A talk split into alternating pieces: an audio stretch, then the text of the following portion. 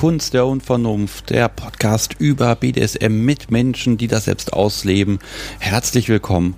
Mein Name ist Sebastian Stix und Anfang September habe ich Hannes besucht. Da ging das ja noch ohne Probleme. Und ja, wir haben geredet. Hannes ist 19, dominant und leidet an Zerebralparese eigentlich war jetzt gedacht, okay, das bestimmt jetzt so ein bisschen unsere Folge und das Thema. Und ähm, da gucken wir eben, wie funktioniert BDSM, wenn man eine Behinderung hat und was ist da anders und so. Aber eigentlich habe ich Hannes als BDSMer wie jeden anderen auch kennengelernt und so wurde daraus ein Nebenthema. Wie erlebt Hannes BDSM? Wie findet er Partner? Was sind die Dinge der Woche? Und wozu ist eigentlich diese Playlist in den Show Notes gut? Und nicht zuletzt sprechen wir dann doch noch drüber, wie es ist, mit dem Rollstuhl auf einer Party aufzutauchen. Und weil Hannes auf wirklich alles mehrere gute Antworten hatte, habe ich dann nochmal ganz besonders viel nachgebohrt. Ja, gleich geht's los, aber ihr ahnt es schon, ein bisschen Hausmeisterei. Äh, heute aber eigentlich nur mit einem Dankeschön von mir an euch. Denn am 20. November 2018, vor fast genau zwei Jahren, äh, erschien die erste Folge der Kunst der Unvernunft. Groß feiern werde ich das nicht, aber ich muss einfach fix Dankeschön sagen. Erstmal ein bisschen Statistik. 40 Folgen sind bisher erschienen, 42 Live-Folgen außerdem. Und äh, an alle Menschen, die mitgemacht haben, ihr zeigt in jeder Folge neu, dass BDSM so viel mehr ist, als ich mir vorstellen konnte und kann, dass es so bunt ist und überhaupt, dass es alles ganz toll ist. Und jetzt nochmal ein anderes Dankeschön, nämlich einfach mal an die Hörerinnen und Hörer. Ihr hört den Podcast und äh, habt vielleicht anderen davon schon erzählt, mir auch mal Feedback geschrieben oder den Podcast sogar finanziell unterstützt. Aber selbst dann, wenn du jetzt einfach nur still zuhörst und dir deinen Teil dabei denkst, ähm, muss ich mal sagen, das ist die Motivation. Ich habe hier Statistiken und da sehe ich so ein bisschen zumindest jeden kleinen Peak. Und ähm, das ist der Grund, warum ich das mache, weil es von dir gehört wird. Du hast dich entschieden, genau jetzt und in diesem Moment zuzuhören und was über Hannes zu erfahren. Da kommen wir auch gleich zu. Ich muss aber sagen, mich motiviert das, da noch weiter zu gehen, mir lustige Dinge auszudenken, auch mal in ganz ernste Themen reinzugrätschen und äh, ja nicht zuletzt auch mit dem Gott der Technikprobleme zu kämpfen. Ich lerne hier, glaube ich, ganz viel dazu, du vielleicht auch. Und dafür einfach mal Dankeschön. Das macht mir unfassbaren Spaß. Das ist echt toll. Und natürlich äh, mache ich einfach so lange weiter, bis ich keine Lust mehr habe. Aber wenn das so weitergeht, wird dieser Tag wohl nie kommen. Ja, und bevor ich jetzt emotional werde, zwei Jahre und so, huhu, äh, heute geht's hier um Hannes. Und deshalb legen wir jetzt einfach los mit Folge 40 der Kunst der Unvernunft. Viel Spaß. Ich bin durch die Gegend gefahren und bin jetzt hier irgendwo im Nirgendwo, hab's aber gut gefunden. Ich begrüße Hannes. Hallo. Hi. Ich verrate mal, du bist 19, du bist dominant. Richtig. Hast irgendwie auch mal in Berlin gewohnt eine Zeit. 17 Jahre, ja. 17 Jahre, also vor zwei Jahren irgendwie, okay, will ich gar nicht wissen, wie man dann hier in die Ecke kommt. Wahrscheinlich Verirrung. Ah, vielleicht. Äh, gut, das ist ja heute gar nicht das Thema. Wir gucken mal. Und wir sprechen heute einfach über dein Erleben von BDSM, wie das ist, was du so gemacht hast, wie du angefangen hast, aber mit einem Hauptthema, was wir so ein bisschen erstmal besprechen und dann gucken wir, wie sich das auswirkt. Denn du hast eine Behinderung, du hast Zerebralparese, wenn ich das richtig ausgesprochen habe. Richtig. Und genau, das macht ja manches ein bisschen schwieriger, vielleicht sogar manche Sachen leichter. Und wie das alles so ist, das besprechen wir dann alles gleich. Und Hui, jetzt stellen wir dich erstmal ordentlich vor und nicht hier so steckbriefartig, wie ich das immer mache. Okay, 19 Jahre, das heißt, du machst jetzt seit genau einem Jahr BDSM. Nee, das hat tatsächlich schon vorher angefangen und die Tendenz ist tatsächlich da, solange ich denken kann, muss ich ganz ehrlich sagen. Namen dafür hast du wann gefunden? Namen gefunden ging relativ schnell. Ich bin dann nämlich ein bisschen anders reingewachsen tatsächlich ähm, als der Großteil der äh, SMler, weil ich da so ein bisschen durch äh, Kultureinflüsse reingekommen bin. Bei mir war viel durch Musik und durch Ästhetik begründet. Und das erste Mal, dass ich damit in Kontakt gekommen bin, war tatsächlich eine ganz schreckliche Sat1-Doku 2011. Da wurde nämlich eine Doku über Smera Luna gedreht da sind ja dann tausende von Gruftis rumgerannt. Und Gruftis und Fetischisten überschneiden sich ja zumindest von der Ästhetik her so ein bisschen. Ganz kurz, ich erkläre es mal für die, die es nicht kennen. Das Mera Luna ist ein, ein Gothic-Musikfestival bei Hildesheim. Eigentlich jedes Jahr, nur dieses Jahr natürlich nicht. Äh, du warst da. Richtig, nicht 2011, aber später dann. Aber vorher hat's mich natürlich dann schon interessiert. Ich habe tatsächlich nie in dem Sinne normale Musik gehört. Also Pop war nie was, was für mich funktioniert hat. Gut, das erste Album, was ich mir geholt habe, war von Genghis Khan und das zweite von Modern Talking, aber danach ging es dann tatsächlich bergauf. Man wusste, wir wussten es ja nicht besser, ne? ja, das waren dann, das waren dann so Singstar-Einflüsse und dann kam man davon nicht mehr weg. Jedenfalls ähm, war so Metal, neue deutsche Härte immer das Ding, was mich so ein bisschen angezeckt hat. Und da laufen ja dann auch mal aufgehübschte Frauen an der Leine rum und die Texte sind ein bisschen härter. Ich bin dann auch zu dem Zeitpunkt eingestiegen, wo Rammstein ihr damals letztes Album rausgebracht haben, also so um 2010, 2011. Und als kleiner Pimpf machst du dir dann natürlich erstmal einen Kopf. Dann beginnt erstmal das Kopfkino, weil in dem Moment auch zumindest die Pubertät mal kurz anklopft. Und äh, dann fängst du an zu recherchieren. Und so bin ich dann immer weiter reingerutscht. Okay, also was hast du in der Doku gesehen, was dich da wirklich angepiekst hat? Tatsächlich angepiekst hat mich da noch nichts. Es hat sich eher so die Welt äh, eröffnet, weil da zum Beispiel ein äh, Model für die Gothic Fashion Show interviewt wurde und die hat sich dann in ein Latex-Korsett reingeschmissen. Dann habe ich gesehen, ach guck mal, sowas gibt's ja überhaupt. Hat sich bis heute nicht geändert, dass mich das nicht interessiert. Aber ich habe zumindest gesehen, man kann es machen. Da sind dann auch die ersten Pet-Player schon rumgelaufen. Also ich bin wirklich ins kalte Wasser geschmissen worden, so ein bisschen. Okay, aber ab wann wusstest du, das sind die vier Buchstaben, das will ich machen und hast ja auch losgelegt, sage ich mal. So Initialzündung ähm, war tatsächlich, als ich dann 2017 das erste Mal selber auf Mira Luna war, weil du dann wirklich von zigtausenden Menschen in Schwarz, in Lack und Leder, mit Leine, mit Kleidern mit Bondage-Elementen umgeben bist und dann ja siehst, ach, gut, ist ja eigentlich auch was Normales. Und dann ging es natürlich los, dass man sich dann auch ausprobiert hat. Und dafür hat Berlin dann ja auch in gewisser Weise eine Plattform geboten, die offen genug dafür ist. Und du hast aber da Leute nur rumlaufen gesehen oder hast du mit denen auch gesprochen? Ich habe mit denen dann auch gesprochen, aber natürlich so ein, so ein Ding von wegen, ach guck mal, sieht ja schön aus. Ähm, aber da, das ging noch nicht in die Tiefe, weil ich es damals ja noch nicht beziffern konnte. Ich habe nur gesehen, was so das ganze Spektrum dahinter ist. Dann kam doch mal ein bisschen Recherche, indem ich dann irgendwo Brands nachgeschlagen habe, die dort ausgestellt haben, äh, mich mit mehr Bands auseinandergesetzt habe. Es gibt ja ganze Musiksparten, die sich mit SM auseinandersetzen tatsächlich. Und wenn man dann auf die Texte kommt, dann spätestens, wenn man dafür eine Ader gefunden hat, versucht man dann auch loszulegen. Und dann erstmal versucht, wen zu finden. Was natürlich dann mit damals 16, 15, 16 auch wirklich ein Aufwand war. Ja, weil da auch viele, ich war in der Hinsicht ja offensichtlich ziemlich frühreif, ähm, weil dann natürlich auch viele erstmal überhaupt anfangen, ähm, auf wirklich Dates zu gehen, die auf äh, mehr als äh, Händchen halten basieren, so. Und über das Stadium war ich ja dann schon hinaus. Dann fängst du aber auch an zu überlegen, gut, wie erklärst du jetzt einem Menschen, dass normaler Vanilla-Sex irgendwie dich überhaupt nicht kriegt. Also das, das war mir tatsächlich nie was. Das hat mich überhaupt nicht interessiert. Aber du, du hattest vorher Vanilla-Sex und dazu passende Beziehungen. Richtig, ich habe es zumindest probiert, aber es hat sich nicht gelohnt. okay, aber ist ja spannend. Man probiert das und dann ist man dann fertig und sagt, und das machen sie alle so ein Hype. Richtig. Da, da muss ja noch mehr sein, ne? Ja, es war halt, also das Einzige, was mich da tatsächlich interessiert hat, war so diese, diese Nähe tatsächlich zu dem Partner, den man dann hat. Aber dann ist mir auch relativ schnell klar geworden, Mensch, Sex im eigentlichen Sinne brauchst du dafür ja gar nicht, sondern du musst dich eher mit deinem Partner auseinandersetzen. Und das musst du dann auf anderen Wegen machen. Und da ist dann wieder SM ins Spiel gekommen. Also Leute suchen. Wie, wie hast du gesucht? Gesucht ist in dem Fall, glaube ich, zu viel gesagt. Also es war, es war tatsächlich ein bisschen blind. Ähm, einfach weil ich dann versucht habe, auch auf, auf Instagram zu gucken, dadurch, dass ich in Subkulturen unterwegs war, dann zu schauen, wer könnte dahingehend zu mir passen und schreibst du Leute an und wenn sie dir sympathisch sind, gehst du halt mit denen los. Und dann sammelst du halt die ersten Erfahrungen. Ich habe zu dem Zeitpunkt auch schon versucht, die ersten Leute äh, so ein bisschen zu missionieren und umzudrehen. Das hat aber des Alters bedingt tatsächlich noch nicht ganz so gut geklappt. Die gucken dich dann nur völlig verwirrt an und gucken wieder Teletubbies. Aber äh, das ist noch mal eine andere Sache. Okay, aber irgendwann hat's ja geklappt.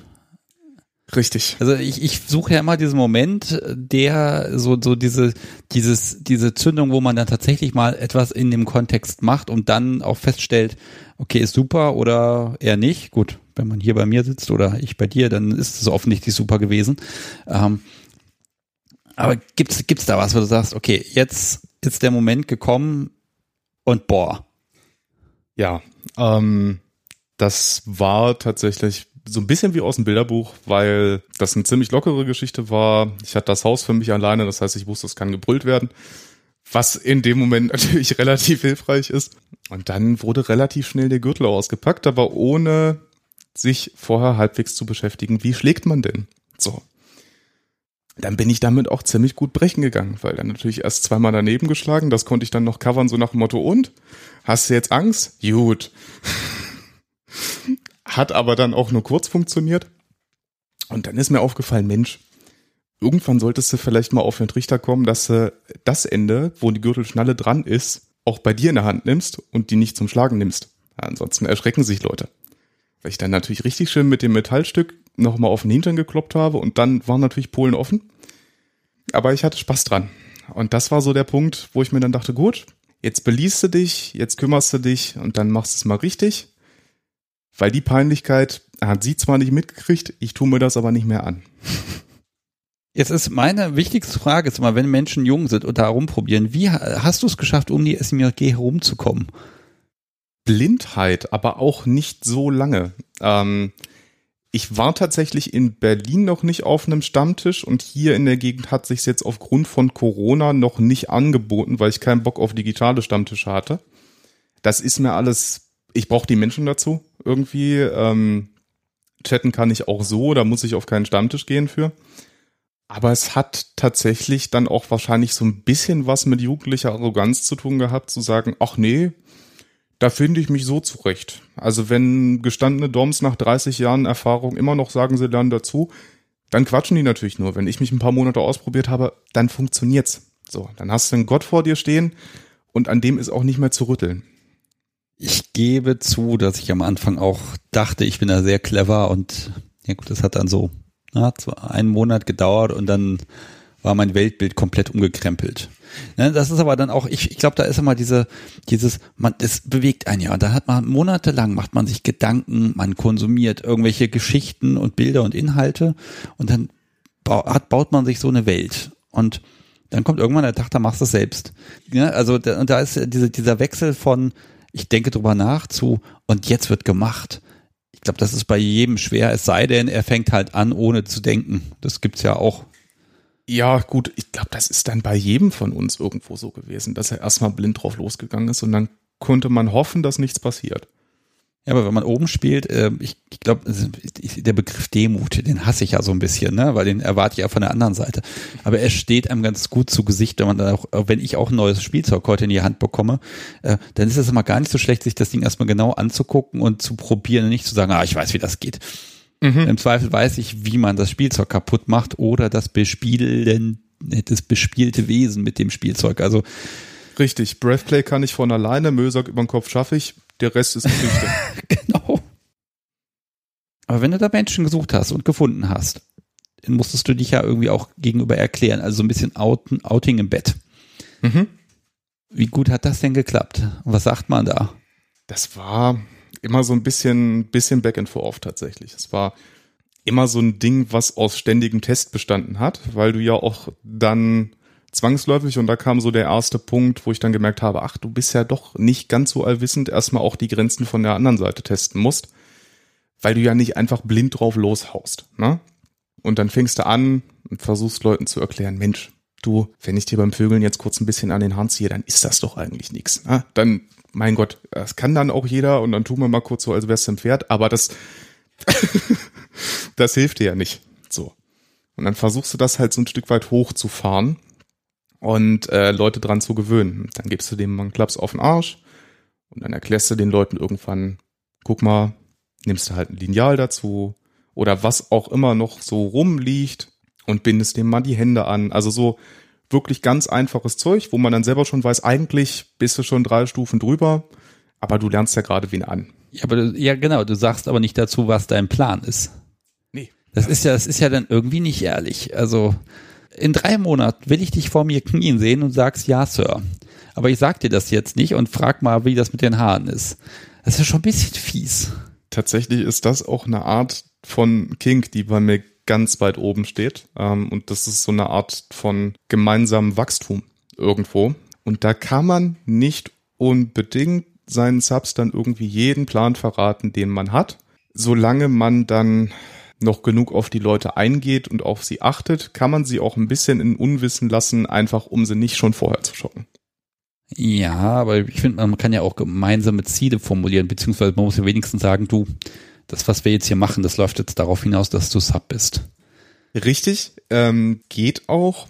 Aber du musst ja bedenken, dass die Leute dann alle keine Erfahrung hatten. Und wenn du denen dann mit BDSM um die Ohren haust, haben sie natürlich alle, weil es zu dem Zeitpunkt gerade einen riesigen Hype drum gab, eine bestimmte Trilogie im Kopf, von denen wir alle wissen, dass das tatsächlich äh, die Hartz-IV-Version von BDSM ist und eigentlich nichts Rationales damit zu tun hat.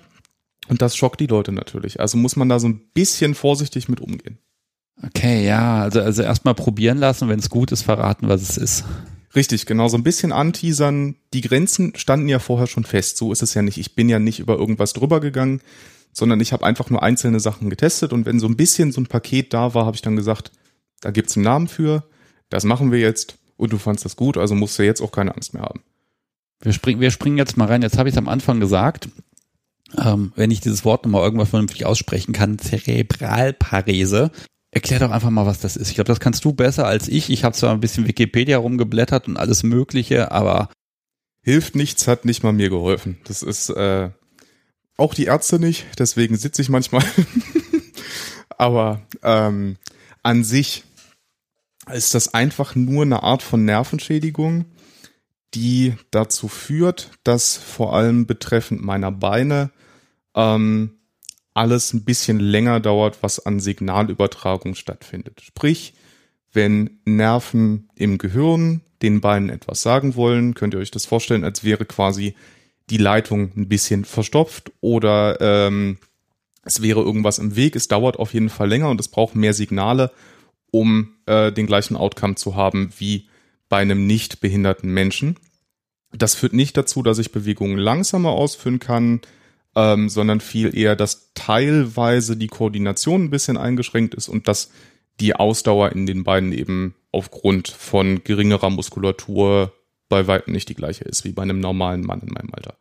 Okay, also ich kann schon mal den Hörern verraten, wir sind hier eben die Treppe hoch und runter marschiert und ähm, also wenn ich dich so ansehe, ich sehe es dir nicht an. Punkt. Ganz ich einfach. aber ja auch nicht. Genau, nein, aber also ne, einfach nur mal die Vorstellung, weil man muss ja schon einordnen, die Hörer können dich nicht sehen und ähm, du läufst jetzt hier nicht mit Krücken rum oder fährst mit dem Rollstuhl durch die Gegend, sondern es ist, scheint wirklich ein Ausdauerproblem zu sein an der Stelle. Genau, im Alltag geht's. Eine Brockenwanderung würde ich mit mir nicht machen.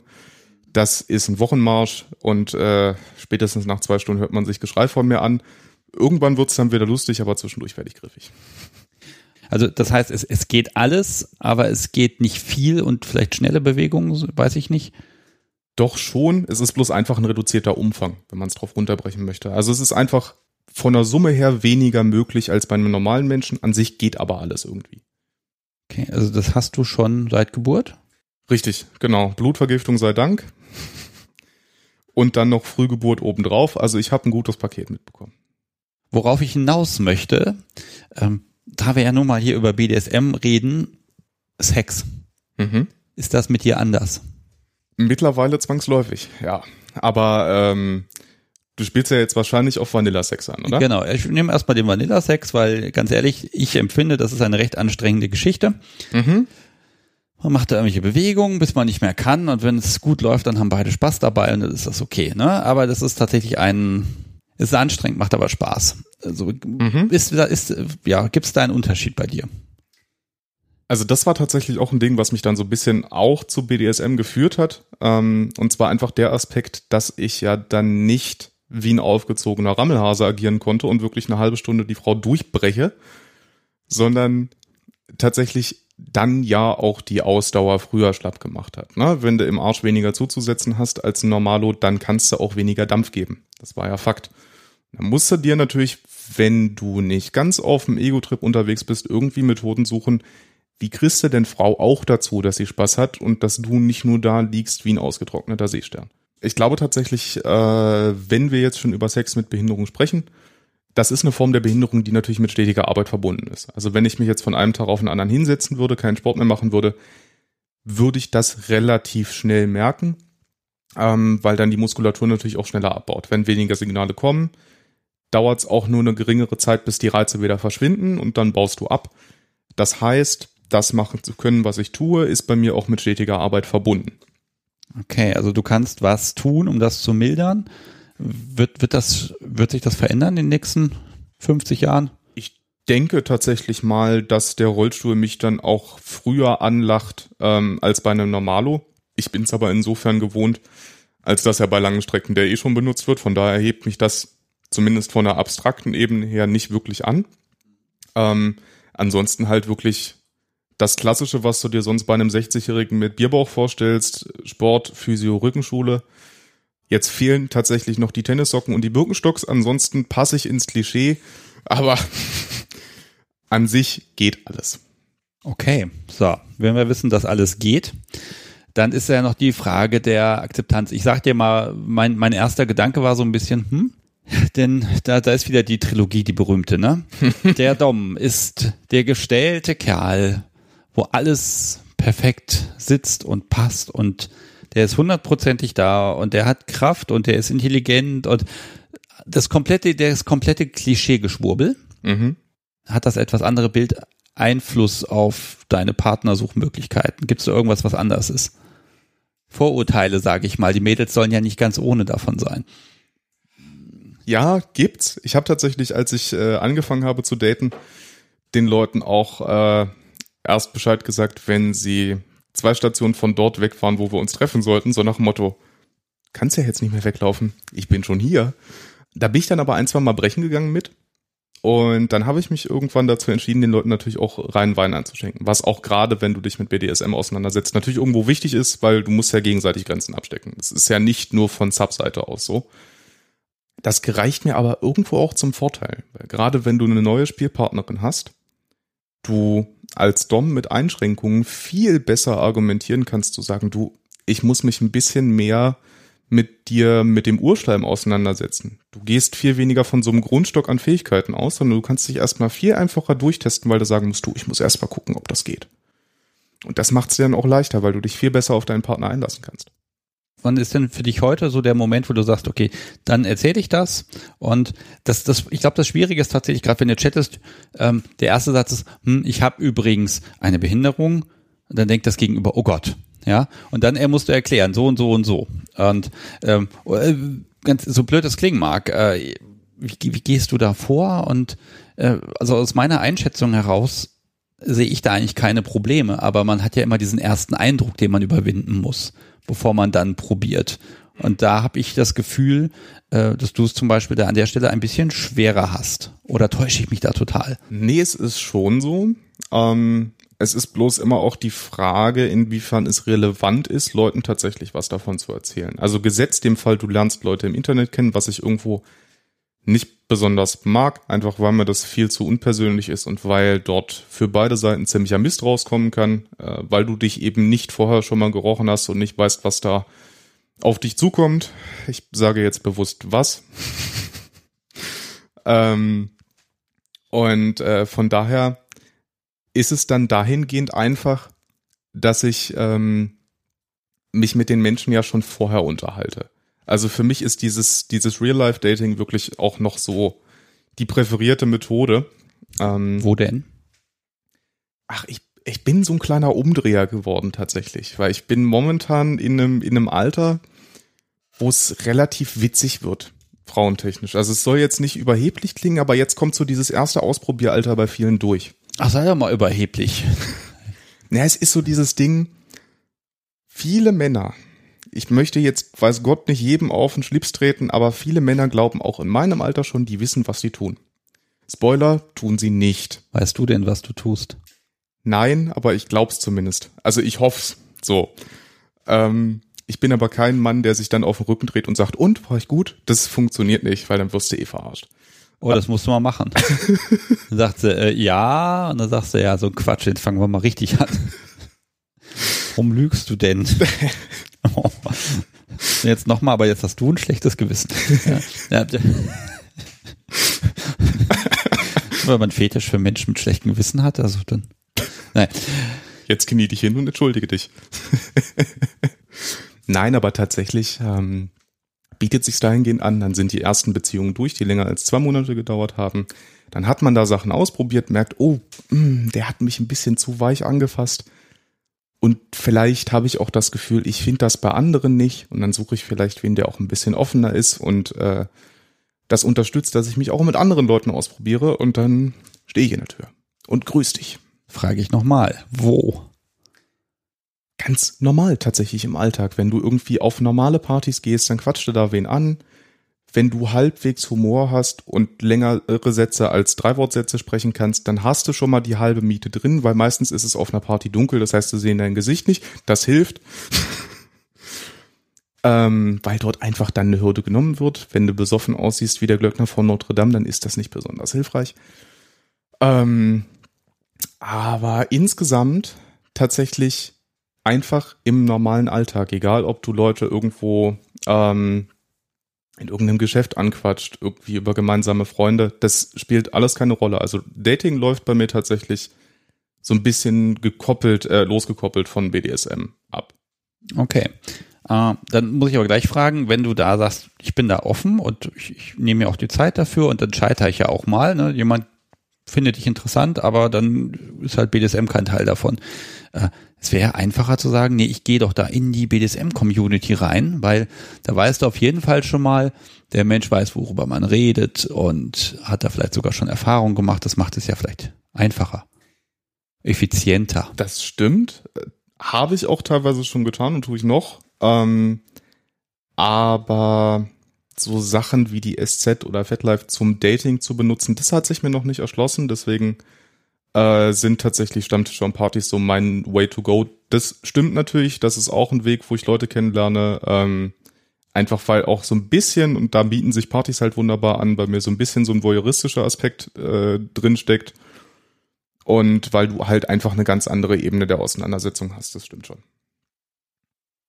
Ah, mit Partys meintest du also BDSM-Partys gerade. Richtig. Ich hatte jetzt die ganz normalen Geburtstags-Irgendwas-Partys gesagt, wo halt irgendwelche Leute eingeladen werden. Ich habe mich schon gewundert, dass du sagst, da ist immer so dunkel. da habe ich schon überlegt, okay, vielleicht habe ich dieses Kapitel übersprungen, wo man dunkel. Okay, äh, also BDSM-Partys. Entschuldigung, da, da bin ich echt nicht mitgekommen eben. Alles gut.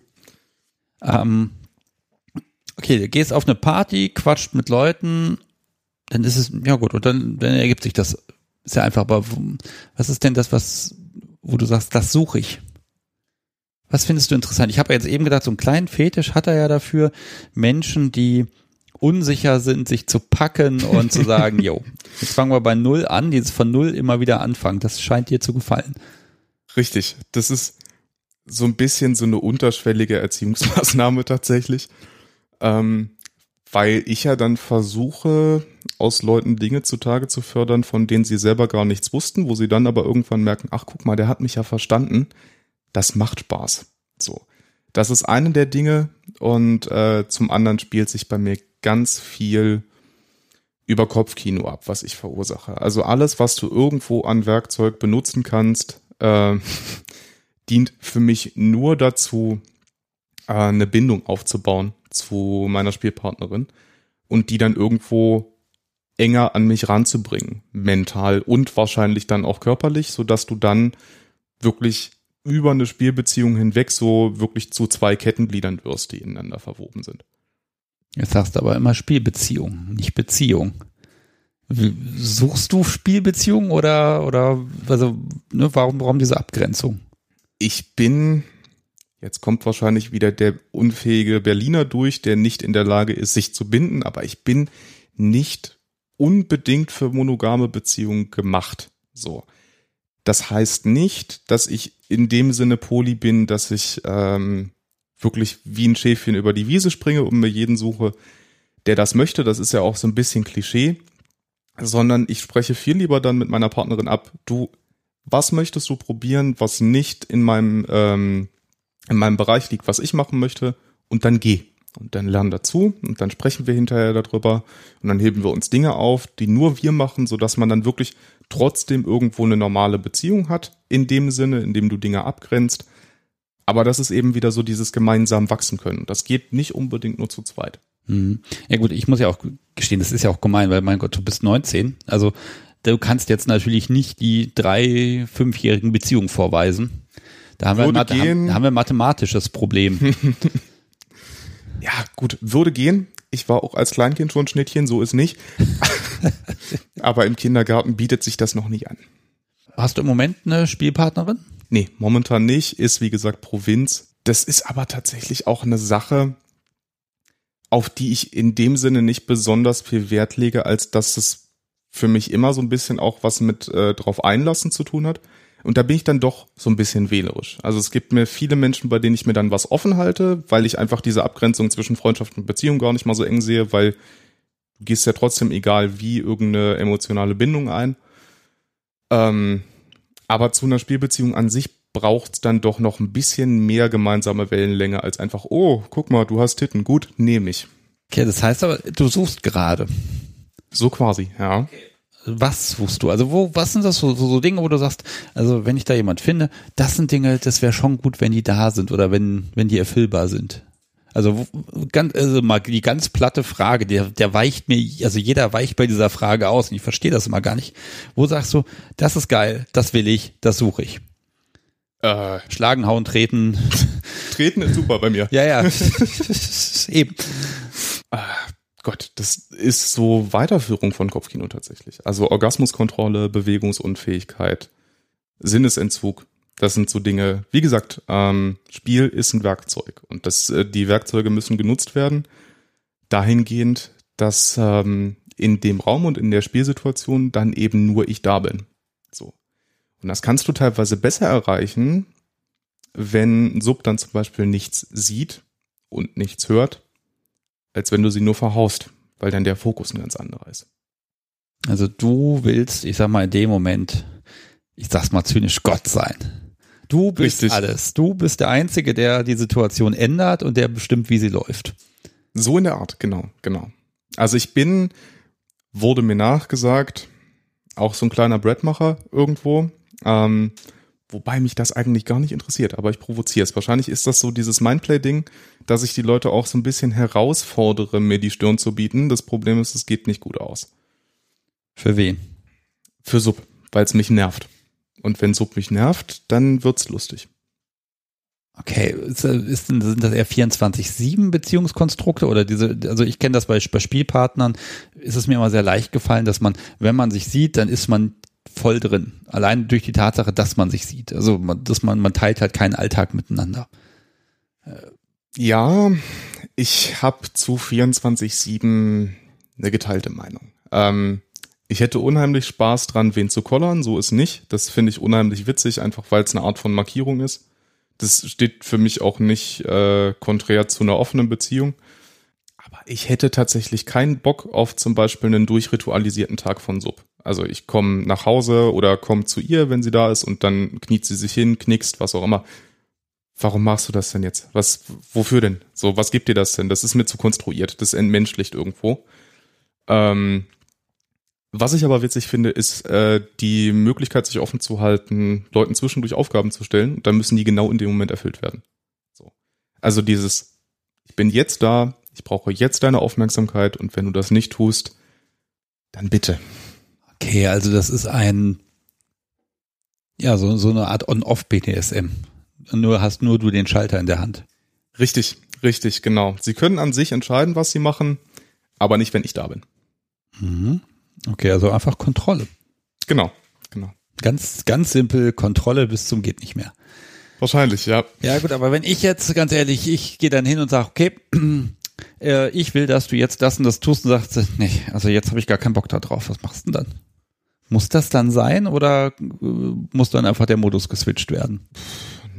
Das geht schon. Also ich lasse mich auch gerne dazu überreden, weil ich habe ja auch Spaß dran. Wenn sie mir ganz blöd kommt, dann Hände und Füße zusammenbinden, die hinlegen und bitte. Und dann komme ich eine Stunde später wieder und so überlegt sich's neu. Ja, Moment, aber dann verlässt du ja den Konsens. In dem Moment, wo sie sagt, ich möchte jetzt nicht spielen.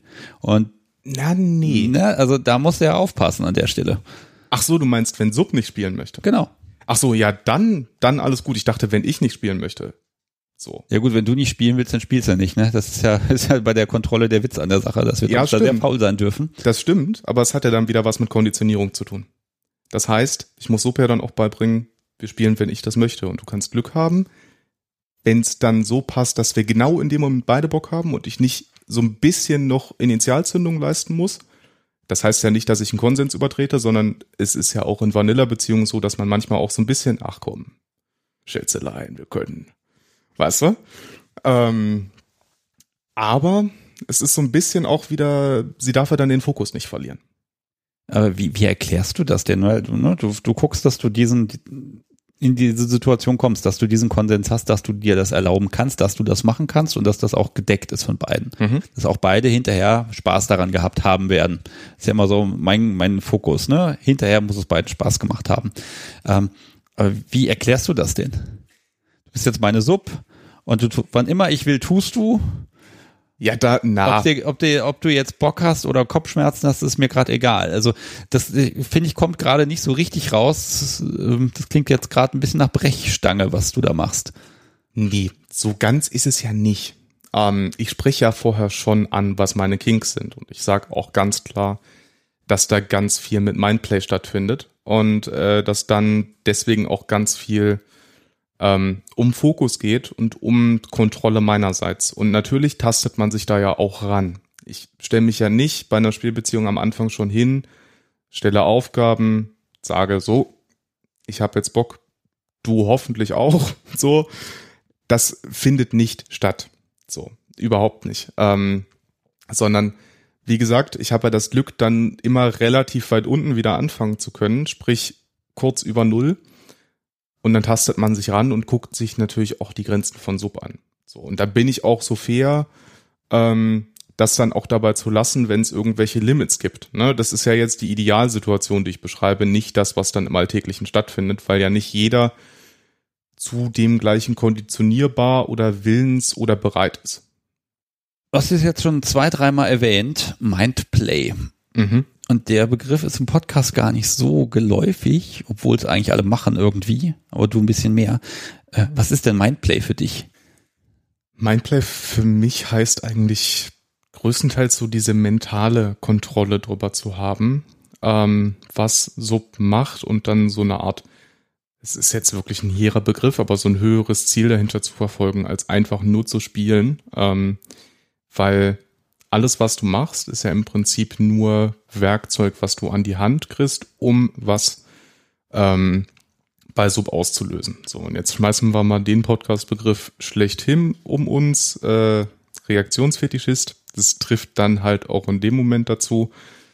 Aber äh, Reaktionsfetischist eben mit höherem Sinn dahinter. Also du gehst ja dann da mit Plan ran. Was ist denn so ein Plan? Komm, komm lass mich, weih mich doch mal in so eine Teufelei ein und was kommt dabei raus? Was zum Beispiel unheimlich Spaß macht, ist ähm, Sub die Illusion zu geben, sie sieht noch was. Das kannst du zum Beispiel dahingehend erreichen, du hast eine Augenbinde, die ist aber so, ein- so ein ganz kleines bisschen durchsichtig. So. Oder du machst das Licht aus, aber irgendwo in dem Raum steht noch eine Kerze, sodass noch so ein bisschen Schimmer durchkommt. Und dann glaubt sie aber, sie kriegt mit, was du tust. Tut sie aber nicht, weil ja alles irgendwo im Dunkeln, im Schatten und so ein bisschen verzögert stattfindet. Dann ist dieser Schreckmoment so ein bisschen größer. Was sieht sie denn nicht, was du tust? Wenn ich zum Beispiel zuhaue oder ein Wartenbergrad benutze, gerade bei einem Wartenbergrad ist es unheimlich lustig, weil es ist klein. Das fällt im Dunkeln vielleicht nicht auf. Und wenn das dann an Stellen zum Einsatz kommt, wo es besonders Spaß macht, dann wird's zwischendurch für Sub auch kurz mal eklig. Okay, also ein bisschen der Schreckmoment, wobei das, das macht es dir dann ja auch einfach. Also ich, nein, andersrum. Dieser Schreckmoment, ja, aber du hast ja auch diesen, diesen Effekt, die, wenn die Augen groß werden, wenn dein Gegenüber sieht, was du da jetzt anschleppst. Richtig. Ja, das ist ja gleich nochmal das ganze Gegenteil. Ne? Du kriegst jetzt alles voll mit, damit du dir genießen kannst, dass du Schiss davor hast. Mhm. Das ist aber auch, ähm, du kannst zum Beispiel mit einem, mit einem Pedal ja zum Beispiel auch wirklich gut mit einer Geräuschkulisse arbeiten.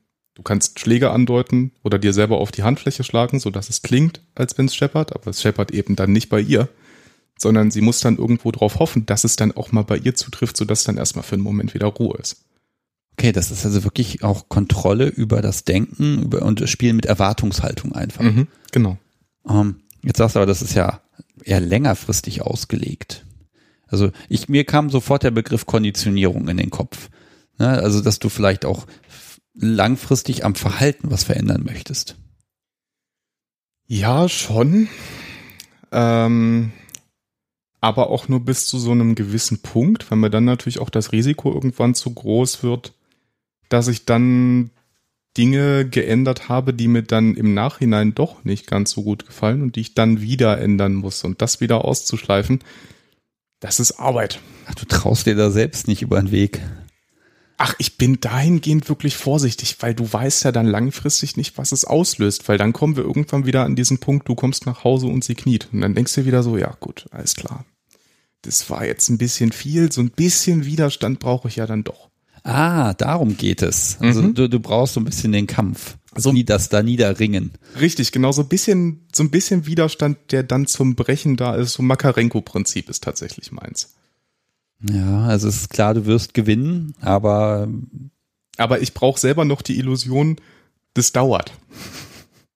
ich gehe nochmal zum Mindplay zurück, so im eigentlichen Sinne. Also du spielst mit Gedanken, also ich würde jetzt vielleicht mit, mit, auch wenn man gerade nicht spielt, mit Andeutungen, mit Geschichten, mit Fantasien arbeiten, in Anführungszeichen, und halt so ein bisschen vorbereiten. Ne? Dieses, ach, ich könnte mir vorstellen, dass wir dies und das und jenes mal machen könnten, das fände ich total spannend und dann kann man da quasi wochenlang drauf rumreiten, bis man dann letztendlich doch was ganz anderes macht. Ja, ist mir tatsächlich aber sogar noch eine Stufe zu simpel.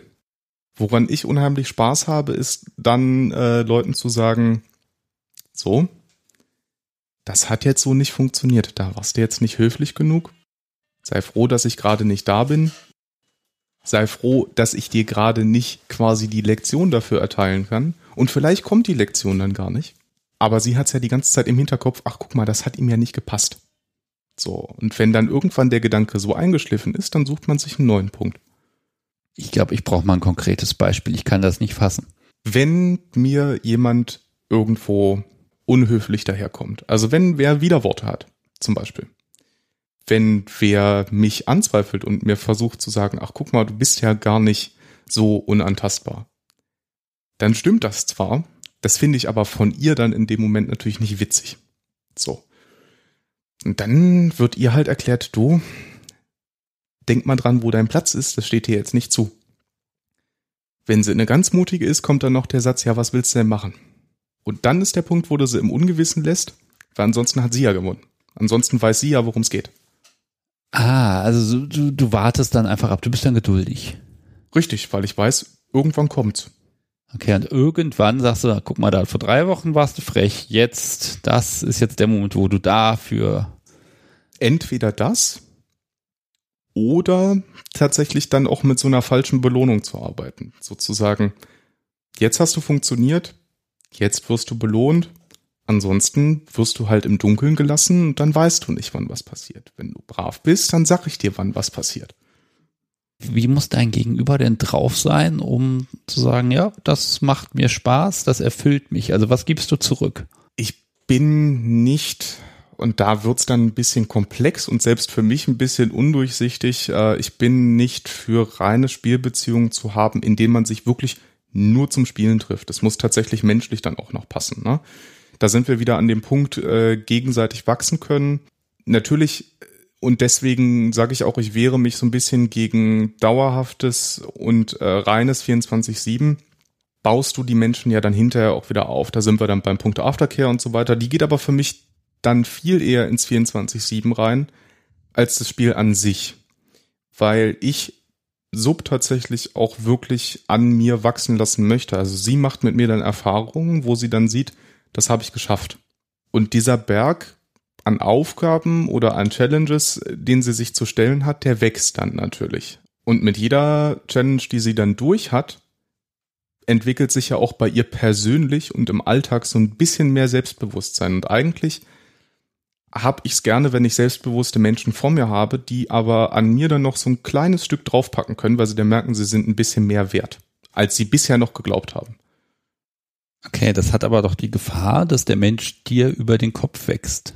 Richtig, das genieße ich dann aber auch. Das ist dann vielleicht auch der Punkt, wo man eine Spielbeziehung dann beendet, weil ich dann merke, mh, hm, da passt mir jetzt die Dynamik nicht mehr, weil ich den Menschen im Gesamten einfach viel zu sehr mag und viel zu viele positive Punkte finde, als dass ich ihn noch als Menschen unten ansehen kann.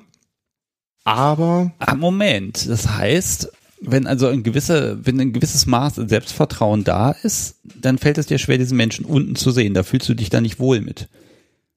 Das macht auf eine andere Art und Weise Spaß. Ich habe Spaß an Gleichberechtigung im Alltag, das auf jeden Fall aber ich weiß ja, wer es verursacht hat, dass sie dann so geworden ist. Das bin ja ich und das weiß sie dann ab einem gewissen Punkt auch. Und dann schwindet auch so ein Stück weit an Respekt vor mir, weil mit jedem Spiel, was man dann veranstaltet, kriegt sie ja auch so ein Stück von mir mit und irgendwann bin ich auch nicht mehr undurchsichtig genug, dass das System im Unklaren ist. Hm, gut, aber das ist ja dann einfach Level 2, da könnte man dann ja nochmal besonders einsteigen.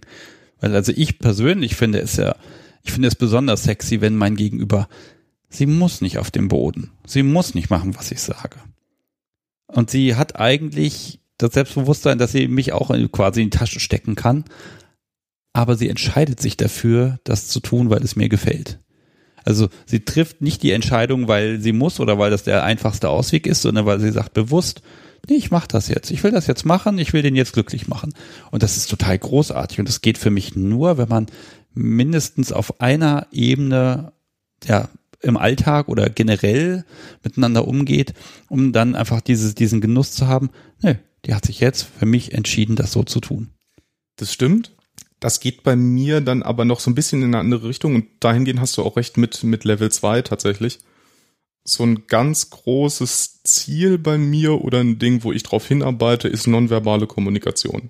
Also gerade wenn du irgendwie auf Partys zusammen bist und äh, du guckst sie an und sie lässt sich dann von dir, weil sie es genießt, an die Leine legen. So, und dann gehst du halt zusammen über die Party, weil jetzt ist ihre Freiheit für einen Moment wieder beendet. So. Da habe ich dann wieder Spaß dran. Und das hat dann wieder was mit Gleichberechtigung bei mir zu tun. Das genieße ich dann auch. Aber das ist dann eben wieder so eine situationsbedingte Sache. Dann verlagert sich das Spiel bei mir auch so ein bisschen.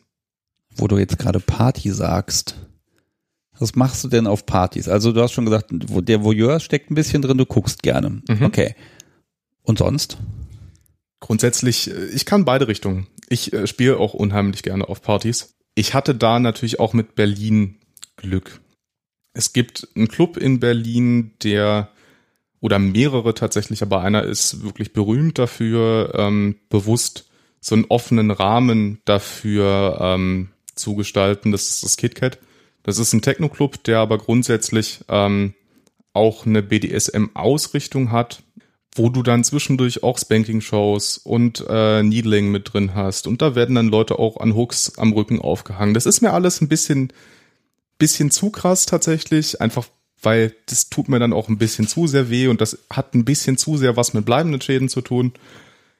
Aber das macht wirklich äh, Spaß, sich auch damit auszutauschen. Und tatsächlich geht mein King auch so weit, ich habe allein schon Spaß dran, mich mit Leuten auseinanderzusetzen und denen meine Dinge zu erklären und von anderen zu hören, wie spielen die denn? Weil, wenn du dich mit denen auseinandersetzt, äh, du ja automatisch dafür sorgst, dass bei denen das Kopfkino angeworfen wird. Und genau in dem Moment habe ich ja dann schon wieder gewonnen, weil sie müssen in bestimmte Situationen zurück. Du hast gewonnen. Willst du denn gewinnen? Gewinn ist vielleicht das falsche Wort, aber das ist so ein bisschen wieder so dieses Gefühl von Erhabenheit, was sich dann äh, da, was sich dann da durchzieht, weil du ja dann so ein bisschen triggern kannst. Also du sprichst bestimmte Dinge an, was magst du denn? Dann fangen sie über bestimmte Erlebnisse an zu erzählen und dann merkst du, da schiebt sich so ein leichter Vorhang vor die Augen und dann sind sie wieder drin. Und genau an dem Punkt will ich ja, dass Leute mir Dinge von sich erzählen. Dann genieße ich davon, dass ich Dinge von den Leuten mitkriege und dass sie zurückgeworfen werden, ohne dass ich mir eigentlich Arbeit machen muss. Weil sie genießen es, aber ich bin dann nur mittelbar ein Teil davon. Ja, aber in dem Moment knüpfst du ja in irgendeiner Form an. Genau. Was tust du denn dann? Also du bist in diesem Moment, du bekommst etwas erzählt und dann kannst du hinterher sagen, ja, danke fürs Erzählen. Tschüss. So ist es ja nicht, ne? Also da, da passiert ja dann doch noch was anderes. Ich mag immer noch mal einen Schritt weiter gehen, tatsächlich, als du mir eigentlich verraten möchtest. das gebe ich ja offen und ehrlich zu. Aber ne, ich bin halt neugierig. Da komme ich nicht aus meiner Haut. Ja gut, da sind wir dann wahrscheinlich beide ähnlich. Na, das ist oftmals so die erste Stufe. Danach entwickeln sich ja dann Spielbeziehungen. Aber du musst ja erstmal gucken, wie ist so das persönliche Miteinander. Und das kannst du super erreichen, indem du bestimmte Dinge ansprichst. Und da sind wir genau bei dem Punkt, wo wir vor ein paar Minuten waren. Dieses, jetzt bekommst du das, was du mir vor drei Wochen quasi versprochen hast, beziehungsweise was da dann provoziert wurde. Du hast ja dann schon über Dinge gesprochen. Und wenn du da schon merkst, oh, du bist auf einer Wellenlänge, dann weiß Sub ja schon, was dann irgendwann auf sie zukommt. Und hinterher kannst du ihr dann erklären, guck mal, das kommt auch aus einem von unseren ersten Gesprächen. Jetzt kannst du mal überlegen, wie lange es gedauert hat. Weil das ist dann tatsächlich auch wieder ein Punkt, den ich dann Sub irgendwo zurückgebe, weil ich ja dann langfristig auf die Menschen achte. Das ist bei mir nichts kurzfristiges, wo ich Dinge abspreche und dann zwei Tage später wird's gemacht, sondern irgendwann wurde mal was fallen gelassen und irgendwann später wird's realisiert. Und dann erinnern sich beide dran und ah, er hat dran gedacht. Oder wäre ich aber vorsichtig, ne? wenn nämlich dein Gegenüber dann vergisst, dass da jemals was war, weil das schon ein bisschen her ist. Nee, da bin ich überhaupt nicht mit einverstanden. Das hat es überhaupt nicht gegeben. Da erinnerst du dich falsch. dann hast du die, nämlich die Diskussion. Ach, die wird dann relativ schnell abgewürgt, weil im Prinzip dann kann es ja drauf hinuntergebrochen werden. Das Spiel hat Spaß gemacht und gut ist, wenn es dein Gehirn nicht hergibt, bitte. Jetzt lass mich mal die ganze Sache umdrehen. Warum bist du nicht Sub? Ich hasse Kontrollverlust. Ich hasse es. Also ich habe kein Problem mit Schmerz als Katalysator irgendwo. Und das hat irgendwo auch was Entspannendes, ja. Aber ich habe unheimliche Probleme damit, mich in die Rolle einzufinden, zu sagen, ich bin jetzt unten. Ich habe keinen Bock, dass irgendwer mir ein Konzept drauf schafft, was nicht das ist, was ich möchte. Pass auf, ich versuche dir das mal schön zu reden. Da muss ich gucken, dass ich jetzt nicht so gut bin. ähm, aber guck mal, du kannst, du musst nicht entscheiden, du musst dir nichts merken, du musst einfach machen, was gesagt wird und du kannst genießen. Wo ist jetzt der Spaß daran? Du kannst genießen. Ich genieße daran ja nichts. Da ist ja nichts, wo ich irgendeinen Anteil dran habe. Ich bin ja einfach nur ein Stück Fleisch. Aha, okay. Jetzt siehst du deine Suppe als Stück Fleisch?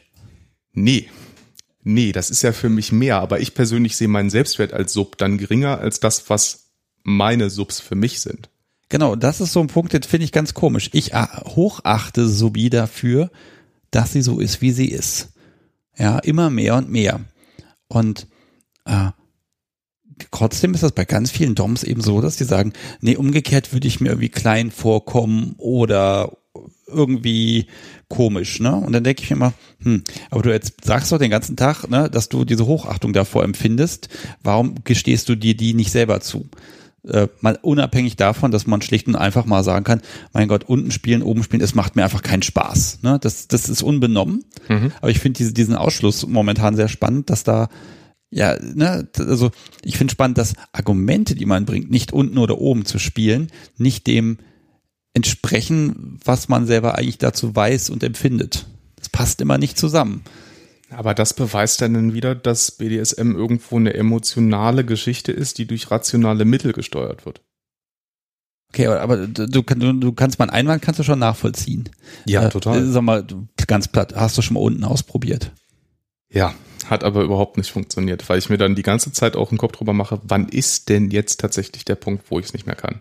Ich habe diese, diesen Aspekt von Loslassen gar nicht. Weil ich die ganze Zeit auch versuche, was, was versucht mir denn Dom jetzt gerade für ein Konzept drauf zu schaffen? Weil ich es dann mit meiner eigenen Spielweise vergleiche und mir überlege, da ist doch ein tieferer Sinn dahinter. Was ist das denn jetzt? Ja, vielleicht ist da einfach kein tieferer Sinn.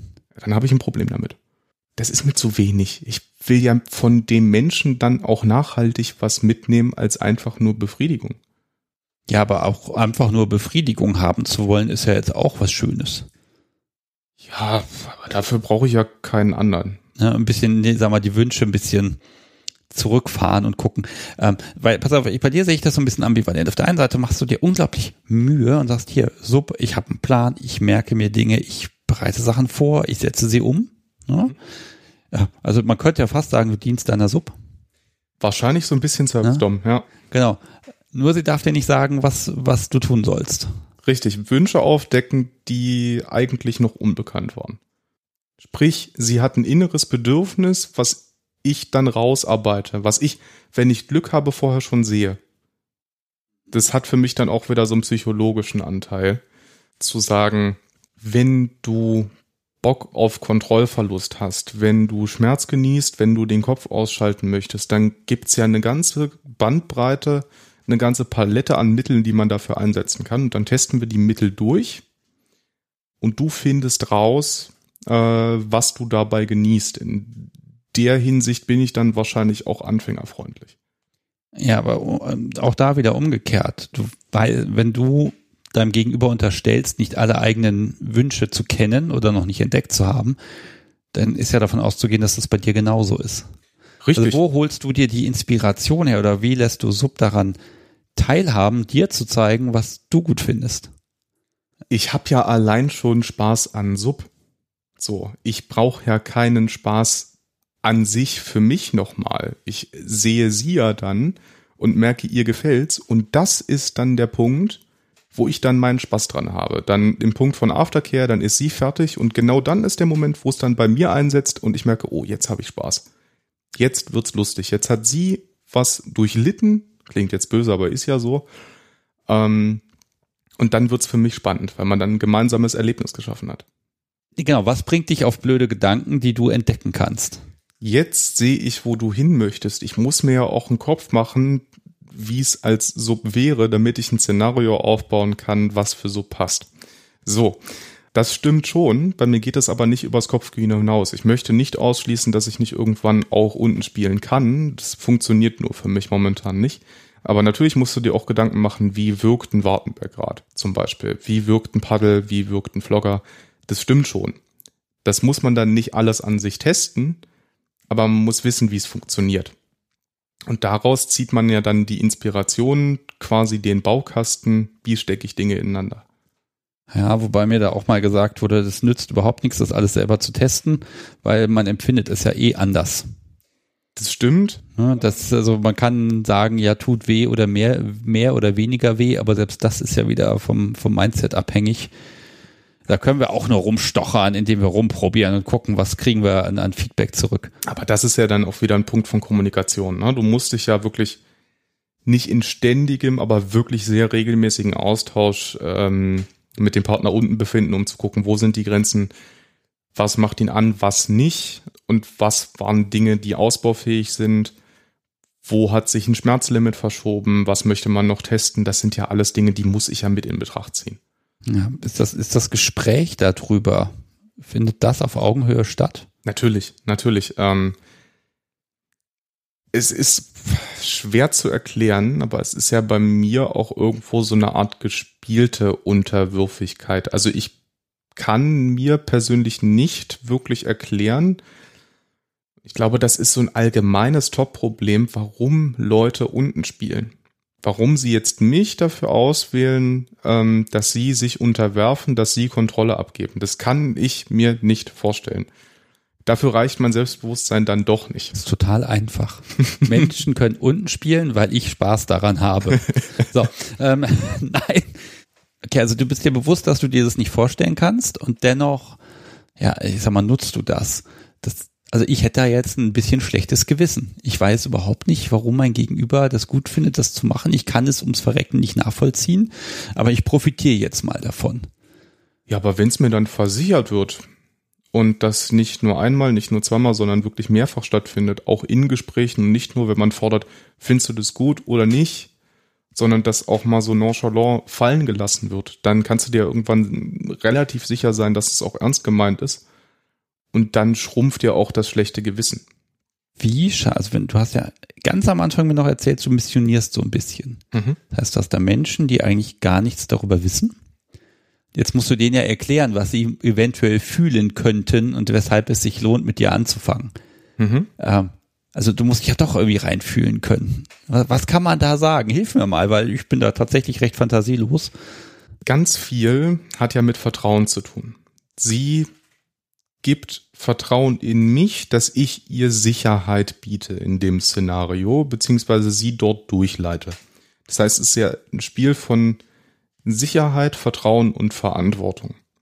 Und dieses Vertrauensverhältnis ist ja ziemlich stark, weil man sich ja zwangsläufig regelmäßig miteinander auseinandersetzen muss. In vielen Vanilla-Beziehungen, ich möchte jetzt nicht alle über einen Kamm scheren, aber da ist es bei vielen, gerade in meinem Alter so, man macht, auf Frau wird vielleicht irgendwie mal gehört, aber nicht so, wie sie es gerne hätte. Und gerade diese Auseinandersetzung und auch ihre Wünsche als gleichwertig zu respektieren, man gibt das ja dann nur für ein paar Stunden ab. Aber ihre Wünsche als gleichwertig zu respektieren, sie als Frau zu sehen, die allein schon dafür gewürdigt werden muss, dass sie sich auf mich einlässt, das ist ja eine Art von, von Empathie, von nennen wir es Romantik, was viele auch irgendwo suchen, ohne dass es besonders schmalzig ist. Das war jetzt sehr schmalzig. wir, wir lavieren hier so um eine Sache rum und äh, ich mag da Männer wie Frauen auch nicht, ähm, doch ich unterstelle es einfach beiden. Beim BDSM ist noch eine Sache ganz wichtig. Großartige Orgasmen. Das ist doch mhm. der Benefit, den viele haben und wollen. Das sage ich jetzt mal ganz offen und platt. Ähm, es gibt Menschen, die sagen, ja, das kann passieren, muss man jetzt nicht. Aber äh, ganz ehrlich, beim, im Bereich BDSM gibt es ganz viele fiese Möglichkeiten, da ganz besonders intensive Erfahrungen zu machen. Das ist ja, also für mich persönlich spielt ein Orgasmus nur so eine mittelbare Rolle. Also mir persönlich ist das ziemlich egal, weil wie gesagt, dafür brauche ich keinen Partner. Das ist nichts, äh, wo ich irgendwie was rausziehe. Aber so Orgasmuskontrolle bei anderen, herrlich. Tatsächlich. Ach, liebe Hörer, er grinst gerade wie er seid überhaupt noch gar nicht. Das ist, aber Kontrolle ist ja eher weniger oder eher mehr. Also wo in welche Richtung geht das Pendel? Tatsächlich ähm, ist der Witz an der Sache das relativ lange leiden lassen. Auch so dieses, da muss ja gar nicht gesprochen werden. So, sondern einfach dieser Blickkontakt zu sagen, also so mit den Augen zu sagen, nee, noch nicht. Wahrscheinlich beim nächsten Mal auch noch nicht. Das kann sich jetzt hier noch ein bisschen ziehen. Warte mal ruhig noch eine Weile. Irgendwann kommst du hier auch wieder raus, aber jetzt tatsächlich noch nicht.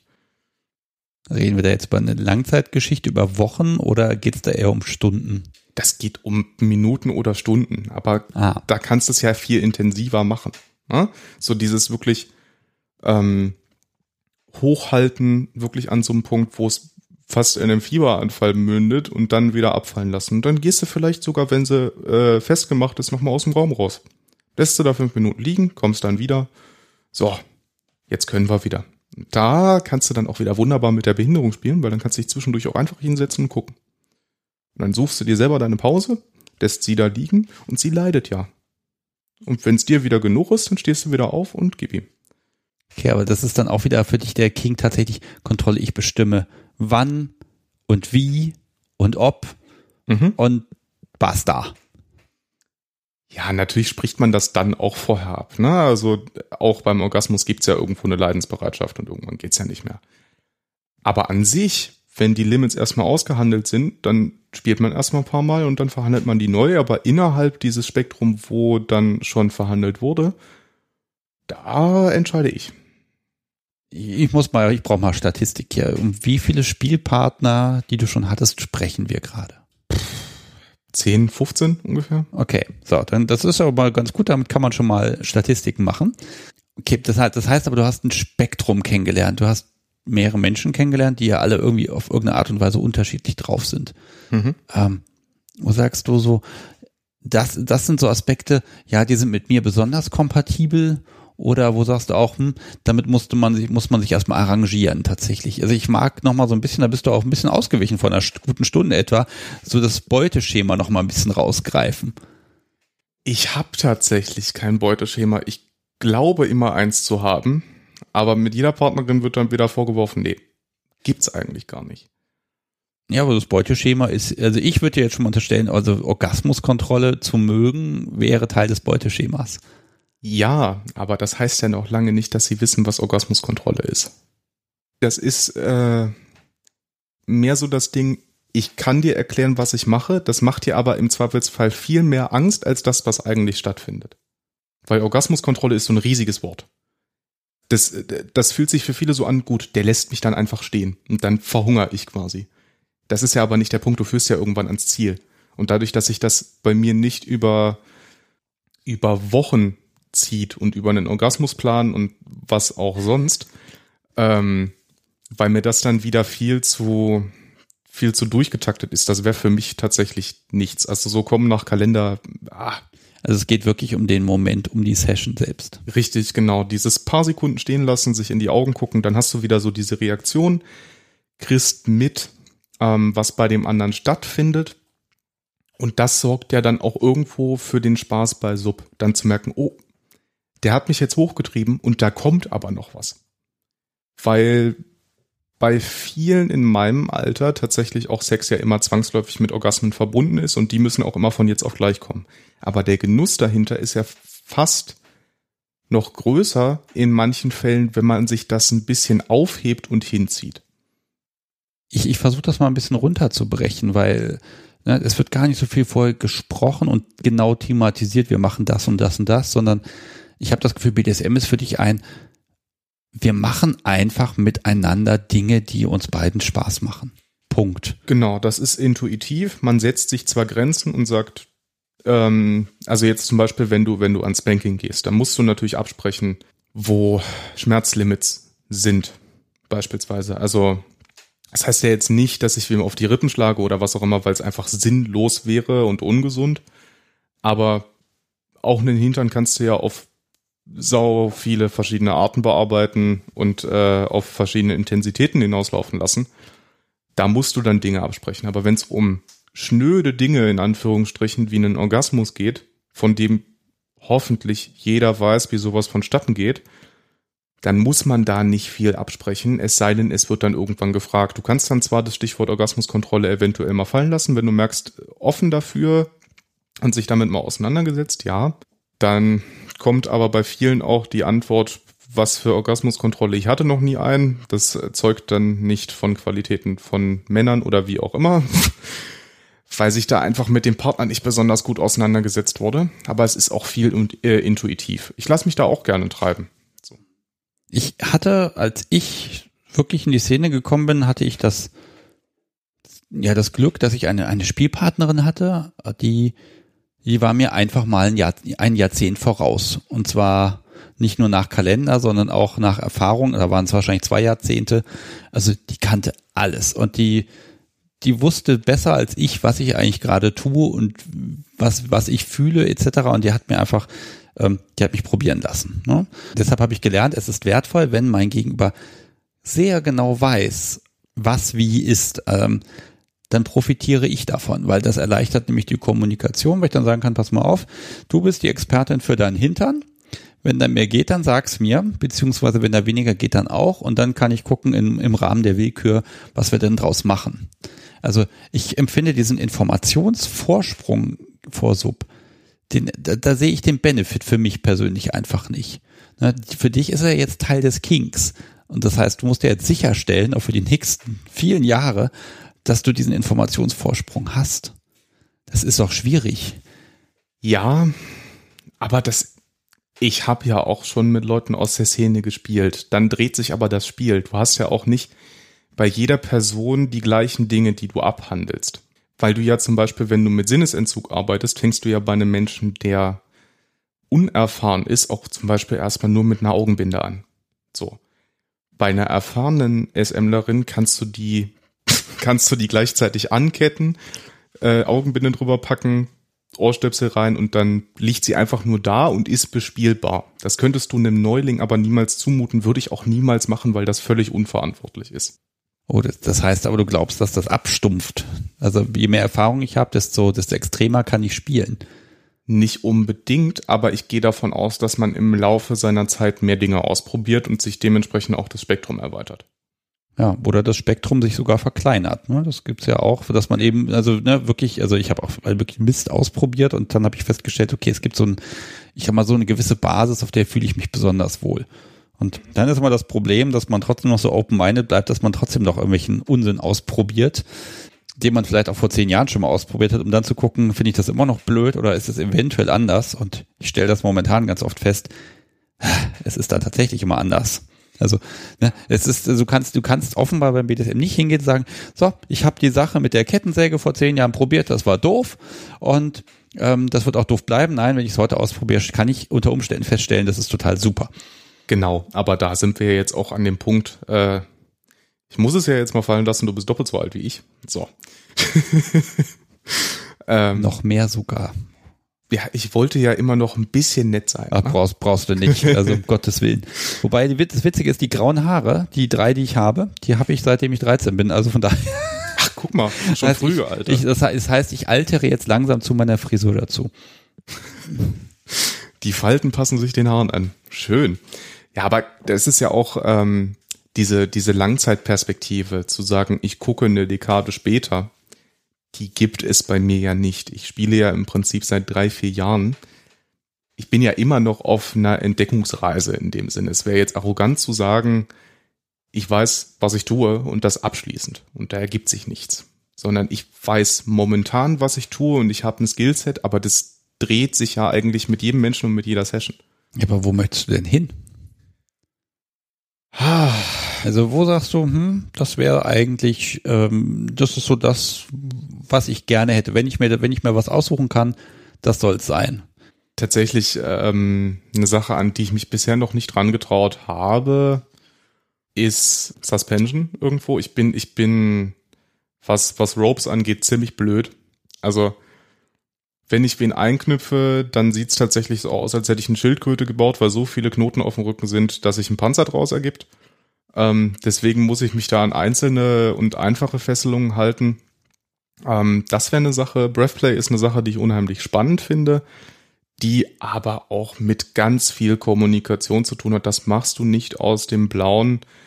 Ähm, und das ist auch eine Sache, wo du dich rantastest und wo ich persönlich weiß, da bin ich noch nicht bereit dafür. Also da sind wir auch wieder beim Punkt Verantwortung. Ich kann ja Sub auch nur das zumuten, wo ich mich selbst drin sicher fühle. Da gab es tatsächlich auch schon ein paar Dinge, wo ich aus Versehen in die Dynamik reingerutscht bin, die hinterher zu Problemen geführt hat.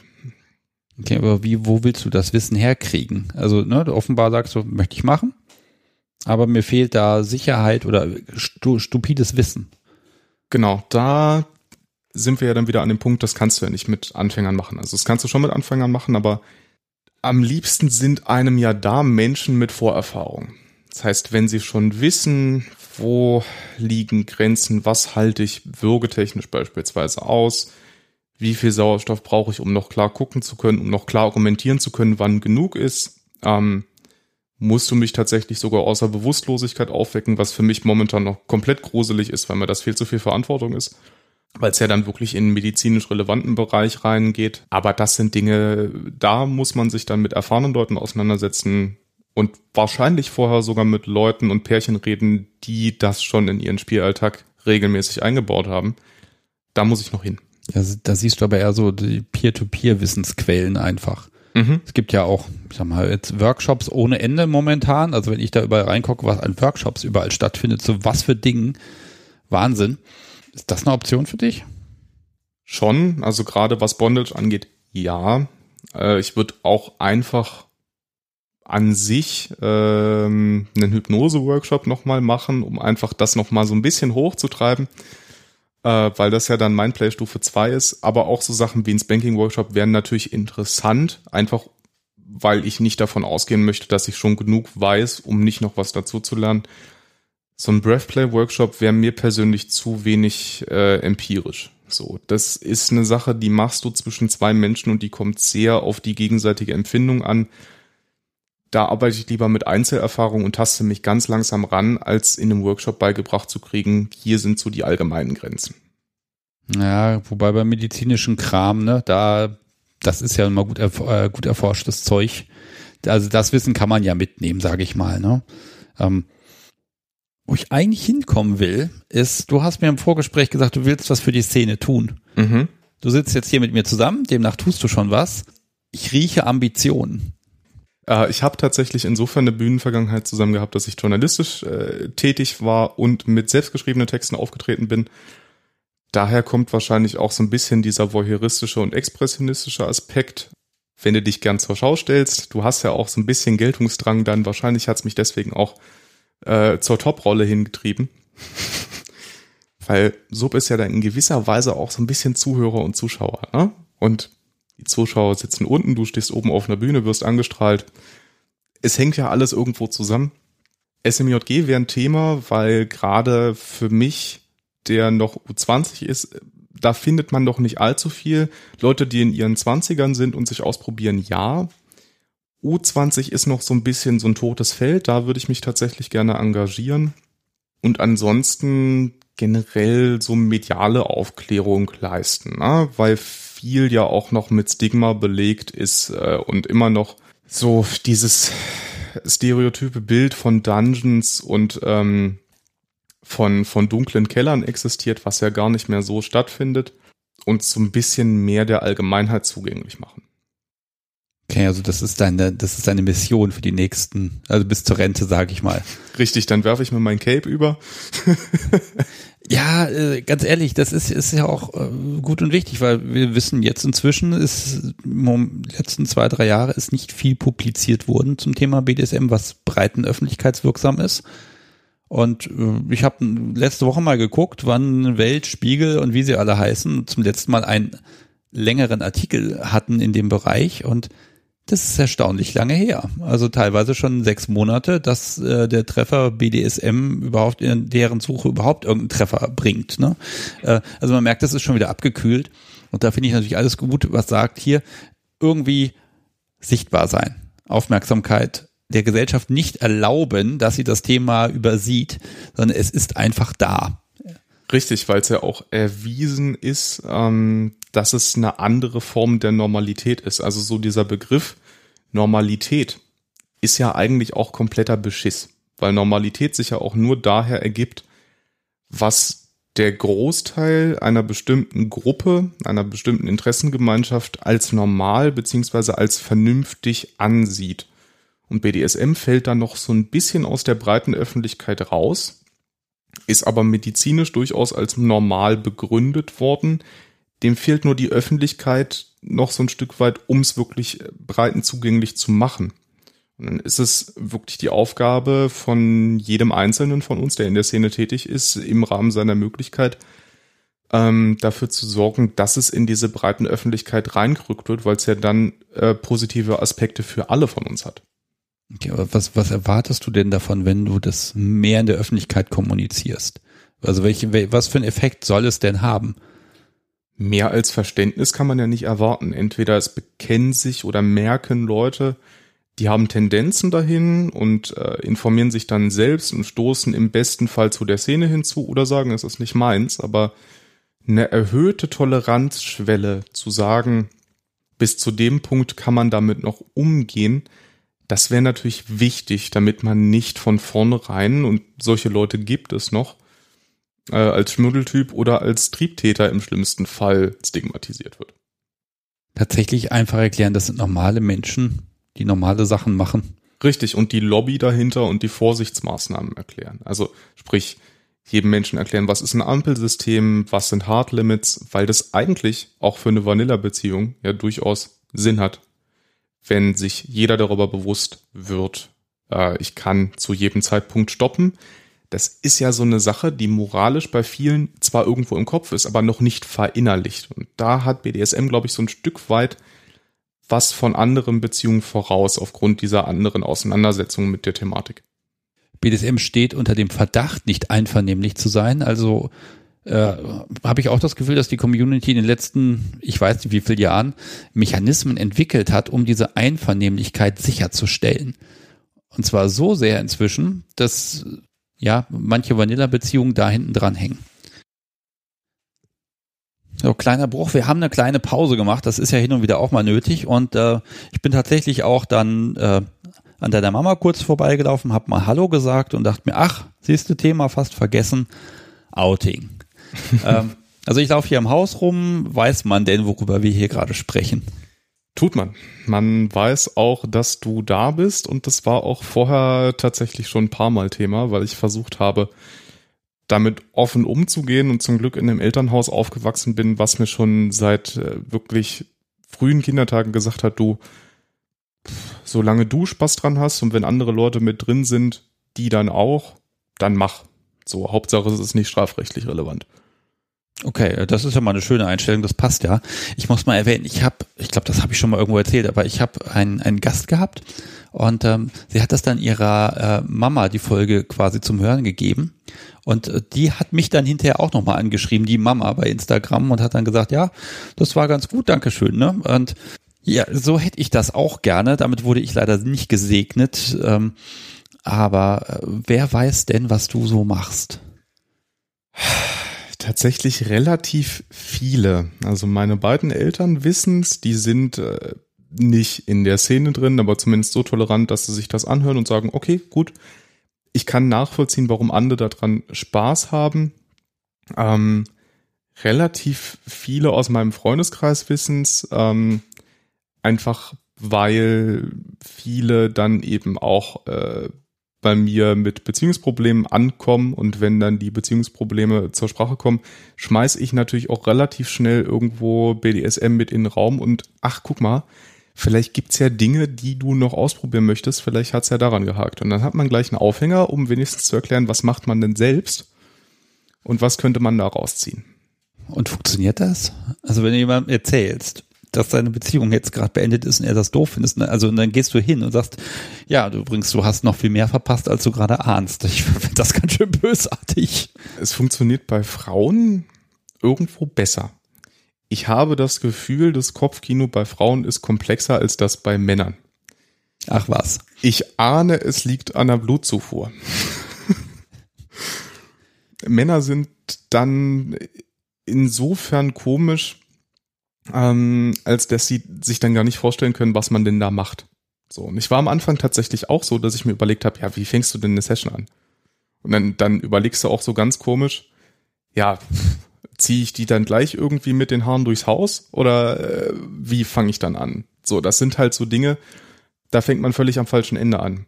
Eine Frau, aus meiner Erfahrung zumindest, lässt sich darauf viel eher ein und sagt, kann ich ja mal testen. Ein Mann hat gleich ein Konzept, im Auge, was ihm gar nicht passt oder was das komplett falsche Konzept ist, der denkt zu viel an falschen Stellen nach.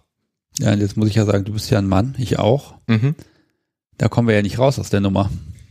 Nee, aber wir können uns ja darüber bewusst sein und wenigstens hoffen, dass wir es besser machen. Oh, also ein bisschen männliche Demut. okay, aber wem würdest du denn nicht sagen, hier BDSM und dies und das und ne, ich verhaue Mädels? Tatsächlich so eine Schwelle hatte ich dann irgendwann bei meiner Oma erreicht, äh, bei der ich es dann auch probiert habe und ihr versucht habe zu erklären, du, äh, ich tick nicht ganz so monogam. Da hat sich mein Opa gleich außer, außer hinteren Ecke eingeschaltet und meinte, ja, das ist ja auch nur so, weil du jung bist. Guck mal, 30 Jahre in der Zukunft, dann kannst du das auch nicht mehr machen. Da musst du dich ja irgendwann mal festlegen. Da war es dann irgendwann schwierig. Oma wusste aber zumindest aus therapeutischer Sicht, was ein Schlingentisch ist. Deswegen konnte ich dann so ein paar Anekdoten fallen lassen. Das ging dann. Okay, also der Wunsch ist da, aber an der Stelle, ja, warum? Also möchtest du das, das Feedback nicht, das Unverständnis nicht ertragen oder möchtest du einfach deine, deine Großeltern im Glauben lassen, dass der Enkel, der, aus dem wird mal was? Der Zug ist abgefahren, aber an sich ist es auch einfach, glaube ich, so ein Generationskonflikt dem ich da aufgesessen bin. Es gibt halt Dinge, über die spricht man in dem Alter nicht. Meine Großeltern sind jetzt beide über 80, mit denen ich drüber geredet habe. Da war dann auch irgendwann der Punkt. Da müssen sie vielleicht nicht alles wissen. Die müssen wissen, wie ich als Mensch ticke und wie ich zu bestimmten Dingen stehe. Aber was ich dann mache, mh, hm, da hört es dann irgendwo auf. Ich will es ja bei meinen Großeltern selbst auch nicht unbedingt wissen, wie viele blauen Pillen eingeschmissen werden müssen, damit dann im Schaltjahr irgendwann mal wieder was funktioniert. Stell dir mal vor, deine Großeltern wären praktizierende BDSMer. Herrlich. Ja, Okay, ich, ich merke schon, an der Stelle brauchen wir gar nicht weiter reden. ich könnte mir auch die Rollenverteilung tatsächlich gar nicht vorstellen. Ich werde das da an der Stelle schneiden. Tja, mein Haken ist tatsächlich der. Ich habe ja heute ein Akkuproblem, weil mein, meine, meine super duper Powerbank heute so ein pulsierendes Geräusch uns ständig hier einbaut. Da muss ich mal Nachschub besorgen. Deshalb, damit das sicher da ist. Es gibt ja bestimmt ein Ding der Woche. Mhm. Tata. Moment, ich öffne eine Schublade. Ich habe Öffnet mehrere vorbereitet. Ach, ach du Heilige. Ich habe mehrere Dinge vorbereitet. Ich sehe drei Sachen. Ich sehe ein Wartenbergrad und zweimal Papier. Nein, einmal Papier einmal einmal, Papier. einmal Plastik. Einmal CD. Genau, mit der CD fangen wir vielleicht mal an. Eine CD. So, was haben wir denn? Nachmar Widerstand. Oh, hübsche Mädels vorne drauf. Frau auf Klavier liegend. Halterlose natürlich und also Military Style, sage ich mal. Mhm. Gut, der Typ auf der Rückseite ist jetzt nicht weiter von Belang. Okay, was, was für Musik ist das? Das kommt aus der Goth-Szene, die sich ähm, stark mit diesem Machtbezug auseinandersetzen, mit einer Militäroptik spielen ähm, und ziemlich mit mit äh, verzerrten Beats arbeiten, relativ roughe Texte an den Tag legen. Die haben zum Beispiel eines der berühmtesten Lieder ist Mädchen in Uniform äh, und der Refrain beginnt mit Mein Herz hab ich an sie verloren, Mädchen in Uniform. So und dann kannst du dir wahrscheinlich denken, was das mit BDSM irgendwo auch zu tun hat. Und zwar dieser Bezug zu sagen, da ist so ein bisschen Zucht und Ordnung drin, da ist alles an dem Platz, wo es hingehört. Und ähm, die wissen, was sie tun. Und es gibt irgendwo ein Regelwerk, nach dem gehandelt wird im Militär. Ah, gibt es da vielleicht ein Kink für dich? dass du sagst, ja, auch, auch das, auch der Bereich, also ich sag ehrlich, haben wir überhaupt nicht drüber gesprochen bislang.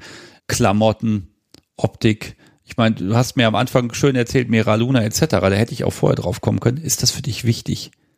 Ja, absolut. Das hat auch bei mir ganz viel mit der Clubkultur dahinter zu tun, weil dieses in Schwarz und einheitlich gekleidet ähm, und sich auf eine andere Art und Weise Kopf drum machen, wie man, wie man aussieht und sich auch im Kulturleben quasi damit zu beschäftigen, was äh, BDSM bedeutet und tatsächlich, wenn du in den Club gehst und SMler bist, dann auch zu Musik zu feiern, die sich mit SM irgendwo beschäftigt, das schließt für mich auch so den Kreis. Ich war schon auf Partys, da wurde Nena gespielt.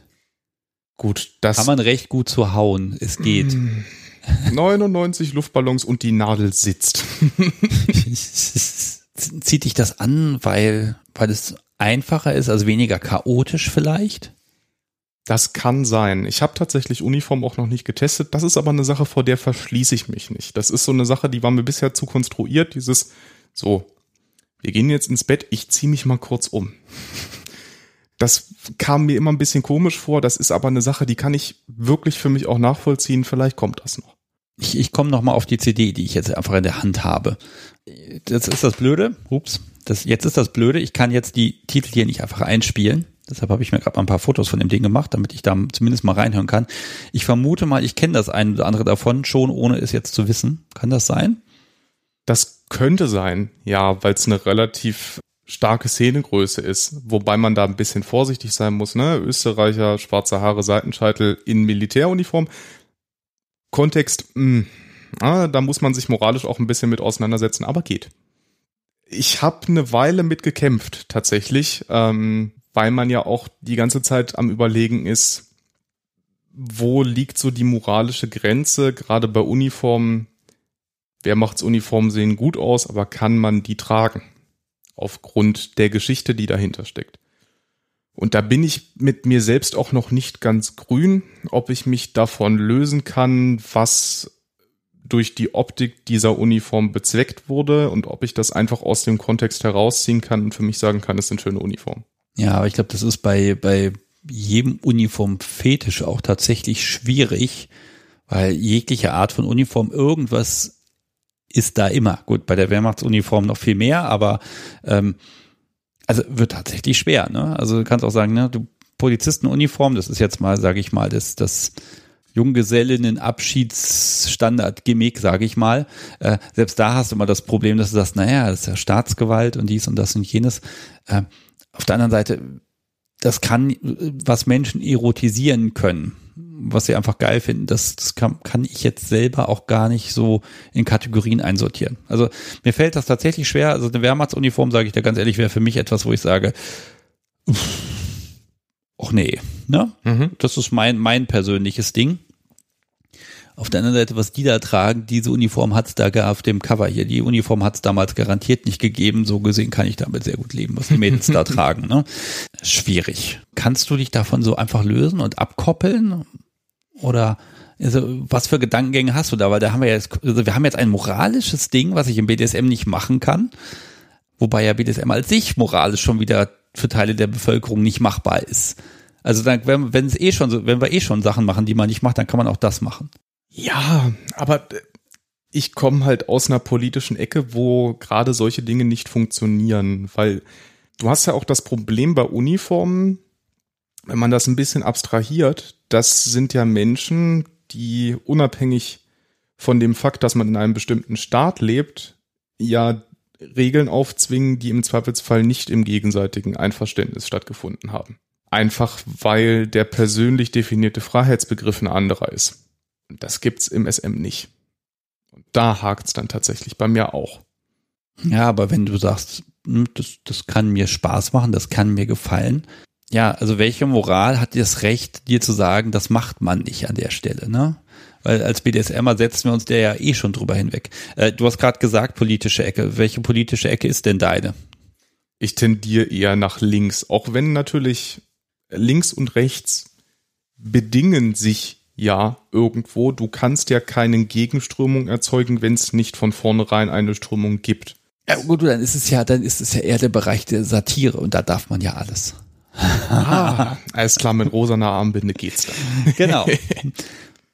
Ja, das ist tatsächlich ein Thema, da mag ich noch mal, also früher oder später, ich habe da so einen Menschen im Blick, aber der will mit mir noch nicht öffentlich reden.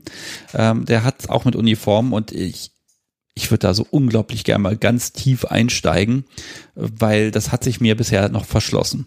Mhm. Ne? Ja, die Uniform in Form von die Mädels auf der Party tragen alle sehr schöne Sachen, in, was optisch einfach schön ist und die Jungs tragen in der Regel irgendwie Anzug oder auch irgendwelche geilen Geschichten. Ähm, das ist ja auch schon eine Art Uniform, dass man sagt, Abendkleidung. Ne? Mhm. Abendkleidung plus aufreizend ist super. Aber warum es dann eine bestimmte sein muss, das ist bei mir noch tatsächlich gar nicht angekommen.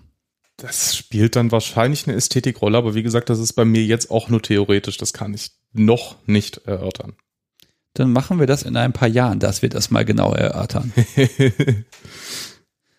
okay. Ähm, komm, du hast doch noch mehr. Ich sehe ein pinkfarbenes Buch. Richtig. Es sieht Der so Titel ist aus, wichtig. Also bevor ich drauf gucke, ich habe mal ein Buch geschenkt bekommen von meiner französisch Nachhilfelehrerin und nicht, was ihr jetzt denkt. Und die hat mir gesagt, wenn du das hinkriegst und die und die Note in Arbeit schreibst, dann kriegst du von mir das französische Schimpfwörterbuch. Fakt ist, ich habe die Note erreicht, das Buch habe ich nie bekommen, aber ich habe es irgendwann gegoogelt und es sieht genauso aus wie das hier. Aber jetzt habe ich hier in der Hand äh, von Klaus Horn Dressur oder Erziehung, Schlagrituale und ihre gesellschaftliche Funktion.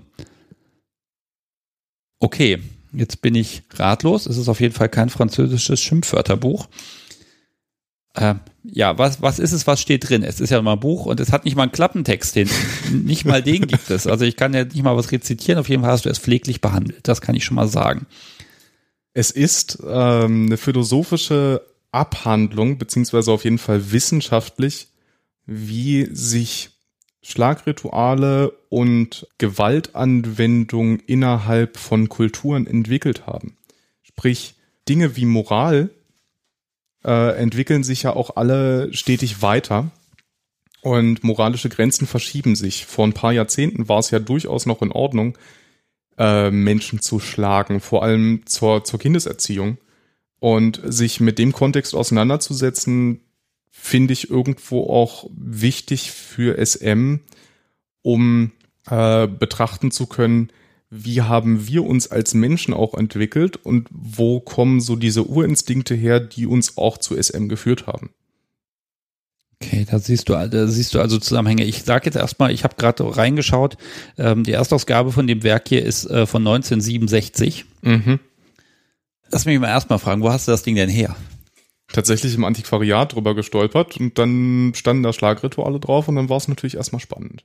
Okay, und kannst du, kannst du mir so ein, das, wie gesagt, ist bei Büchern immer schwierig. Ähm, kannst du mir einen kleinen Überblick geben, was denn die, ja, was denn die Theorie dahinter ist, weil das ist ja jetzt nicht im BDSM-Kontext, sondern nimmt ja das, das Schlagen, also den Akt der, der nicht konsensuellen Gewalt, nimmt daher und guckt, was macht es aus den Menschen, mhm. wenn ich das richtig verstanden habe. Genau, das ist wieder so dieser Konditionierungsaspekt, so Zuckerbrot und Peitsche im Prinzip.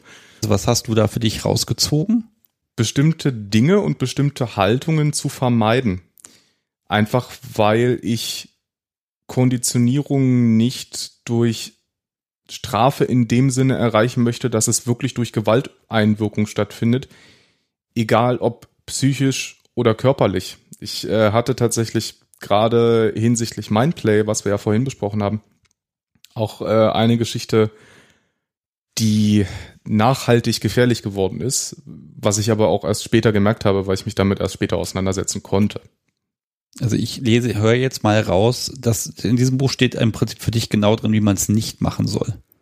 Richtig, vor allem im Sinne dessen, dass Schlagen an sich eine Konditionierungsform ist, die niemals ohne Kontext, Konsens und äh, gegenseitige Einvernehmlichkeit im Sinne von Vorsicht stattfinden sollte. Also ich sollte auch als Top nie in der Position sein, sagen zu können, ich selber entscheide, was für ein Strafmaß erträglich für Sub ist. Weil du es nicht weißt oder also also auf, aufgrund von was? Weil natürlich entscheidest du es ja in dem Moment, wo du sagst, so dafür gibt's zehn. Damit hast du ja das entschieden. Richtig, aber das muss dann aus der Situation heraus passieren. Es darf nicht ohne Kontext passieren. Ich darf mich nicht irgendwann hinstellen und erst schlagen und dann, das ist dafür. Und dann nicht sagen, warum und nicht im Zweifelsfall in so einer Situation zu versuchen, Limits zu erweitern. Ich darf nicht alleine entscheiden, was für eine Strafe angemessen ist. Da muss man vorher schon ausgelotet haben und in dem Bereich muss man dann auch bleiben und sich nicht durch Euphorie irgendwie weitertreiben lassen. Das ist unheimlich gefährlich. Okay, mal einen Punkt früher. Überhaupt das Konzept von Strafe im BDSM. Das ist ein Teil deines Kings? Irgendwie ja ich, ich versuche immer Strafe nicht zu sagen, so ich sage, versuche immer zu sagen Konsequenz, weil Konsequenz sagt, sagt bei mir immer, das ist eine Reaktion auf dein Handeln. Ne? Strafe empfinde ich tatsächlich, äh, es ist faktisch gesehen das Gleiche, aber es ist ein anderes Konzept. Ich glaube, das ist ein Konzept, was nämlich mit schlechtem Gewissen arbeiten soll und will. Genau. Ähm, das, genau das möchtest du ja. Das ist ja dieser Mindplay-Aspekt an der Stelle. Ich möchte aber kein schlechtes Gewissen erreichen oder Grenzen durchbrechen, die langfristige Folgen haben. Sprich, ich möchte keine bleibenden Schäden verursachen. Das geht gerade mental sehr, sehr schnell. Das ist mittlerweile zwei Jahre her tatsächlich. Ähm, da bin ich auf ein Mädchen gestoßen, was äh, um drei Ecken den gleichen Freundeskreis hatte wie ich und die auch ähnlich wie ich relativ offen kommuniziert hat, dass sie in der Szene ist. So, und dann haben wir natürlich irgendwo eine Wellenlänge gefunden, dann hat es aber auch menschlich gepasst. Und damit dachte ich mir, gut, da gehst du ran. So, haben wir uns dann irgendwann getroffen und ähm, haben dann angefangen, uns zu unterhalten. Und dann hat sich aus diesem alltäglichen Ding heraus ähm, eine Dynamik ergeben, die wir beide vorher nicht abgesprochen hatten. Weil sie dummerweise äh, so Little Girl-Tendenzen hatte. Und sie sich dann so ein Stück weit durch meine Fragen, weil ich immer mehr von ihr wissen wollte und immer mehr wissen wollte, was treibt dich an, worum geht's bei dir, was beschäftigt dich gerade, damit habe ich Mauern eingerissen. Und sie war aber dann irgendwo in dieser Little Girl Position, was ich in dem Moment gar nicht geschnallt habe, weil es auch nicht kommuniziert werden konnte von ihr und habe immer weiter in ihrer Psyche rumgebohrt und habe damit äh, Dinge kaputt gemacht, die sie eigentlich für sich als Hard Limits gesetzt hatte, worüber sie eigentlich kaum sprechen wollte. Und das hat dann dazu geführt, dass sie irgendwann nach wirklich ewigen Stunden abgehauen ist. Und wir dann hinterher zwar noch kurz geredet hatten aber es fand nie eine Klärung statt. Und so konnte ich mir auch nie bewusst darüber werden, dass ich in dem Moment dann was falsch gemacht habe. Und das blieb erstmal eine Weile so. Wir haben jetzt seit ein paar Monaten wieder Kontakt, deswegen habe ich den Kontext dafür auch. Ähm, und weiß auch, ich habe dort Dinge bei ihr eingetreten, die ich nicht hätte eintreten sollen. Sie war aber schon in so einer unterwürfigen Position, dass sie es hat mit sich machen lassen, dass wir da beide aus dieser Dynamik nicht mehr rausgekommen sind. Und das ist eben das Gefährliche, wenn man dann irgendwann manipulativ im Alltag wird. Hm, ja, also im Endeffekt hattest du ja die Kontrolle nicht, weil ihr wart beide auf verschiedenen Planeten. Ne? Richtig, ich bin immer weiter drauf ein, weil ich dachte, ich tue damit natürlich auch was Gutes, wenn sie ihre Emotionen auseinander nimmt und ähm, sich jetzt vor mir, der ihr ja in Anführungsstrichen Sicherheit gibt, ähm, mit ihren Emotionen auseinandersetzen muss. Aber genau diese Sicherheit war eben überhaupt nicht gegeben und sie hat sich dadurch wirklich getriggert gefühlt und in so eine fast Paniksituation reinversetzen lassen. Und das konnten wir jetzt erst äh, wirklich abschließend äh, auseinandernehmen. Natürlich haben wir uns da beide vorher schon Gedanken drüber gemacht, aber eben nicht gemeinsam. Und dann war auch dieser Aftercare-Gedanke natürlich überhaupt nicht da, weil wir gar nicht gerafft haben, was da gerade passiert. Das Machtgefälle war unheimlich stark. Eben auch schon, weil wir beide nicht gemerkt haben, woran es liegt und wir dann auch beide nicht erkannt haben, wo unsere Grenzen liegt, weil wir einfach dachten, ist ja ein Gespräch. Aber es war es nicht. Liegt, lag es am Alter oder also an fehlender Erfahrung einfach an der Stelle? Meinst du, das kann man in Zukunft vermeiden? Das kann man in Zukunft vermeiden, aber ich glaube, das geht auch nur, was heißt, es geht auch nur, aber für mich ist es auch nur gegangen dadurch, dass ich diese Negativerfahrung gemacht habe und indem man sich hinterher miteinander auseinandersetzt. Wir hatten beide oder haben es noch ähnlich viel Spielerfahrung, wir sind im gleichen Alter eingestiegen. Äh, von daher wäre es eigentlich gegangen aber man muss, beziehungsweise ich musste erst lernen, Spielsituationen wirklich auch vom Alltag abzugrenzen. Deswegen, da schließt sich wieder der Kreis von vor einer Stunde. Ich bin wirklich vorsichtig, was 24-7 angeht. Also da habe ich eher so praktische Aspekte im Kopf. 24-7 ist kompliziert, weil es kostet Zeit. so, Zeit ist eine Ressource, die man immer nicht hat. Ähm, diese Vorsicht daran zu gehen, ich glaube ja, das schleicht sich ja trotzdem früher oder später so ein bisschen ein dass diese Dynamik immer wieder mal aufflammt, weil sonst würde man auch nie dazu kommen, denn dann müsste man ja nach Kalender spielen und sagen, hier, dienstags 21.15 Uhr spielen. äh, das will ja auch keiner, ne? Ich glaube auch, dass sich das einschleift, aber äh, ich lege jetzt keinen Wert drauf zu sagen, ähm, ich suche jemanden für 24-7. Das stößt mir tatsächlich fast auch bei anderen auf, die nach Spielbeziehungen suchen, weil ich ja erstmal den Menschen kennenlernen möchte und sehen möchte, wie man harmoniert. Man kann ja nicht mit jedem gleich 24-7 einsteigen. Gut, das heißt aber, dass du es auch mal diesen abgetrennten Moduswechsel brauchst. Ja, es gibt eine Zeit miteinander auf Augenhöhe und es gibt eine Zeit miteinander, wo man im Machtgefälle ist. Mhm. So, das, das heißt aber, dass du nicht die Kontrolle darüber haben kannst, weil kannst ja nur dazu einladen, dass diese Zeit jetzt beginnt oder dein Gegenüber. Aber du hast nicht die Möglichkeit zu sagen, so, jetzt aber darunter mit dir, jetzt geht's los. Weil dann wäre es ja doch, dann wäre es ja schon ein 24-7. Ah, jetzt hast du mich tatsächlich. Ähm, Na, endlich. Natürlich ist es so, dass ich nie vollends die Kontrolle habe und dass das alles illusorisch ist. In dem Sinne hast du recht, ich brauche abgetrennte Szenarien, die mir für 24-7 zustehen, aber es gibt da eben auch Räume, die mir nicht mehr zustehen. Bist du da mal gescheitert? Im Sinne von, ich habe was probiert und es hat nicht funktioniert? Ja, zum Beispiel. Ja, natürlich, wenn du so eine, so eine Hardcore-Brad vor dir hast, die dich dann so lange provoziert, bis du wirklich einen dicken Hals kriegst, dann vergeht dir auch die Lust am Spiel weil du ja dann wirklich so lange bohren müsstest und sie will das ja. Das heißt, sie ist eigentlich schon bereit dafür. Aber die Leistung konnte ich in dem Moment einfach nicht erbringen. Gut, aber das, ist ja dann so ein Punkt, da kann man sich ja drauf eingerufen. Also das, das kriegt man ja hin, dass man eben guckt. Ne? Genauso wie Dom Sub überfordern kann mit, jetzt machen wir 200 Mal Liegestütze, geht das ja umgekehrt genauso. Ich will noch mehr. Das ist ja auch ein Punkt, das ist ja wieder Kommunikation, auch wenn es nötige Kommunikation ist. Waren die 200 Liegestütze eine Grenze, die du gerade unwillkürlich gesetzt hast? Also hast du das schon mal getestet? Ich würde das im Leben nicht testen. da, werde ich, da bin ich, werde ich ja nur unglücklich mit. Also ja, kann man machen, aber dann andersrum, also auf dem Rücken liegend. da geht es wahrscheinlich. Vielleicht kann er nach 50 sagen, du, ich habe dir nicht gesagt, dass du, dass die Arme, äh, dass die Hände auf dem Boden müssen. Das geht auch andersrum. ähm, nein, ähm, ich finde ja, man soll ja auch Spaß miteinander haben. Äh, weil es da jetzt immer noch rumliegt und du hast das inzwischen schon weggelegt. Da liegt noch das dritte Ding der Woche, das will ich jetzt auch mal in die Hand nehmen. Richtig. Wobei, ge gebe ich ehrlich zu, da bist du nicht der Erste, der dieses Ding der Woche ausgewählt hat. Ähm, ich mache mal ein Geräusch fürs Mikro. Ja, man ahnt es, der Kenner hört es, ein Wartenbergrad. Mhm. Äh, es ist einreich, sage ich mal. Ähm, sauber, ein bisschen, aber so, so matt, glaube ich, ne? Mhm.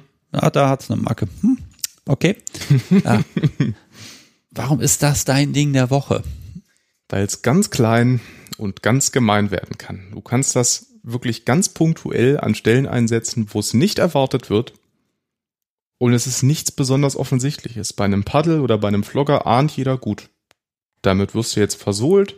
Das passiert jetzt. So ein Wartenbergrad, je nachdem, wie intensiv du das benutzt und wo du das benutzt und in was für einem Kontext du das benutzt, kann es unterschiedlich gemein werden. Je mehr du drückst, kann es ja sogar Abdrücke hinterlassen, die bluten. Ist jetzt nicht mein Ding, aber es tut dann natürlich mehr weh.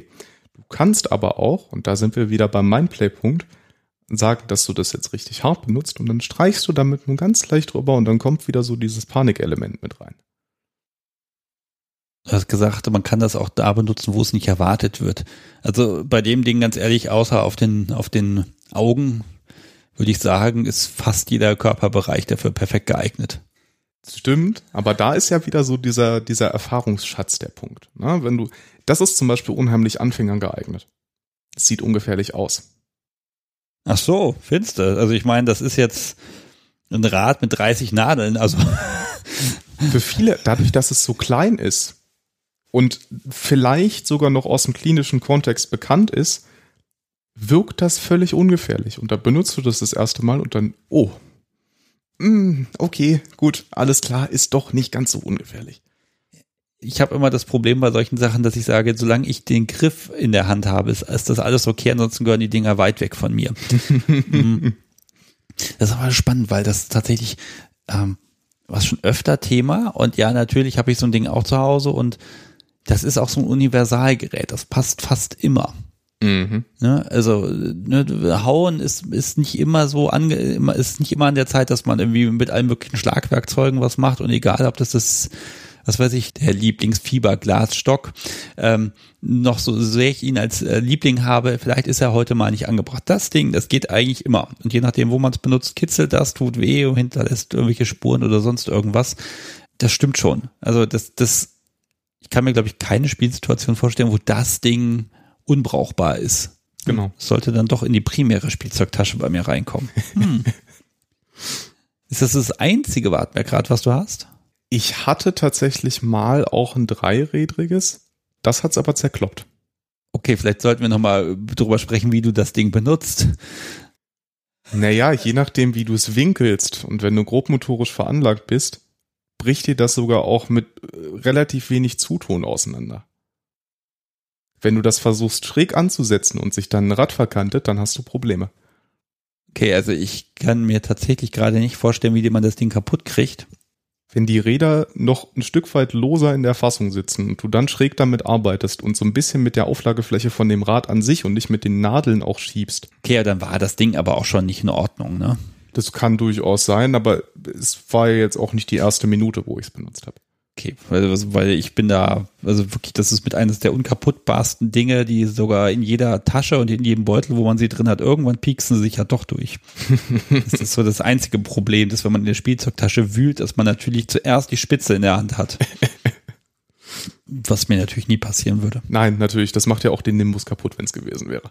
Aber ich finde so, so eine ganz große Portion Selbstironie auch auf einer Party äh, finde ich unglaublich erfrischend und schön. Also was weiß ich, da nimmt man halt irgendwas und verhaut Subi und Subi grinst sich nur ein und wackelt mit dem Arsch und ja, dann kann sie auch sagen, ja, du, sorry, mehr geht heute nicht. Tja, müssen wir wohl aufhören. Ne? Und aber ich finde, da kann man so ein, so ein so eine gewisse Leichtigkeit. Also wehtun, bis nichts mehr geht. Das geht, glaube ich, immer und relativ einfach.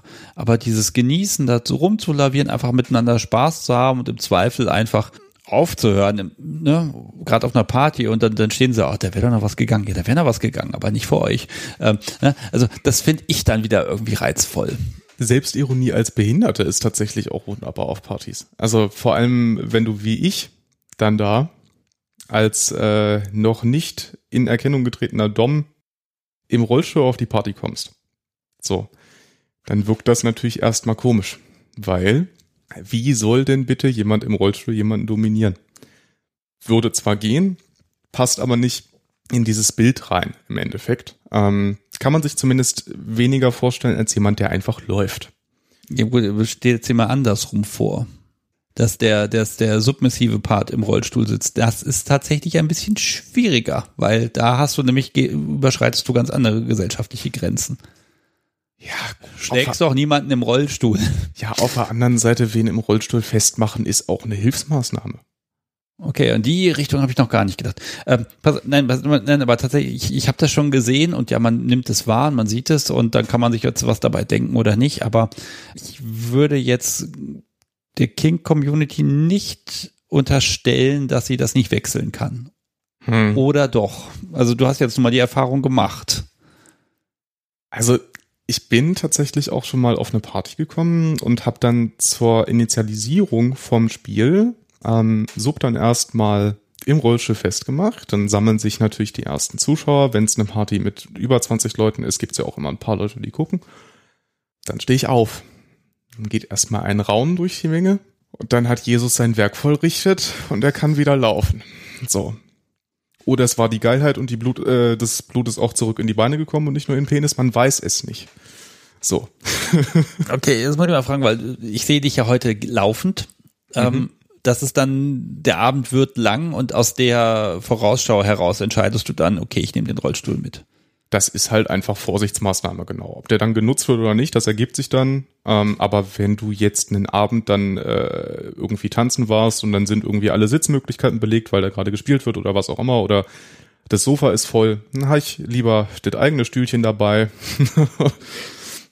Das heißt, du spielst aber dann auch, da bist du dann auch wieder die Rampensau, da spielst du dann mit dem, mit dem Publikum, mit dem du sagst, so, wir machen jetzt hier mal einen Show-Effekt, das ist dann wirklich Selbstironie. Richtig dann hast du dahinter ein, ein gewisses Ziel, oder? Ich übertreffe Erwartungshaltungen. Also es gibt ja schon irgendwo ein skurriles Bild ab, wenn ein Rollstuhlfahrer synchron einen Buttplug aus dem Rucksack zieht, aufsteht und dann erstmal die Rakete startet. So. Das wirkt ja erstmal komisch. Geht aber und trifft hinterher auf Zuspruch. Also haben alle Spaß dran gehabt. okay. Ähm, das muss ich jetzt mal sagen. Also wir haben jetzt na, gute zwei Stunden gesprochen und das ganze Thema Behinderung, das war wirklich nur ein Randthema. Wir haben das am Anfang mal drin gehabt, jetzt noch mal ein bisschen, ähm, aber das hatte ich mir tatsächlich so vorgestellt. Ja, es macht manche Sachen offenbar komplizierter, aber BDSM ist halt BDSM und der macht so oder so einfach Spaß. Punkt. Mhm. So empfinde ich das jetzt hier und so sehe ich dich jetzt hier auch. Mhm. Und deshalb tut es mir sogar fast ein bisschen leid, dass ich hier auf die auf das Cover das natürlich draufschreiben werde. ähm, Im Grunde genommen, ir irgendein Fips haben wir alle und bei dir ist es halt das, womit du klarkommen musst und offenbar kriegst du das gut hin. Richtig, ist ja immer die Sache, wie man damit umgeht. Ne? Irgendwann realisierst du, du kannst bestimmte Dinge nicht ändern und dann hast du im Rahmen deiner Möglichkeiten eben den Spaß, der dir zugestanden wird. Und dann am besten alles, was geht. Okay, dann muss ich jetzt mal gucken, was, wo, worauf wollen wir jetzt heute? Das ist gerade leider Gottes, ich bin da so reingeschlittert, ein perfektes Schlusswort. Das wollte ich jetzt aber gar nicht haben. Eventuell schneide ich das nochmal ein bisschen um. Ja, was, was habe ich auf meinem Spickzettel heute nicht stehen? Ich glaube, wo wir noch ein bisschen drauf eingehen könnten, wären so diese musikalischen Einflüsse, die ich noch mit hatte. Weil durch die, äh, durch die Goff-Szene hat sich eben auch noch ganz viel aufgetan, an einer Lobby, ähm, die sich damit auch musikalisch auseinandersetzt. Und gerade Deutschland ist dort eben ziemlich verstärkt vertreten, auch was die Akzeptanz in Musik angeht.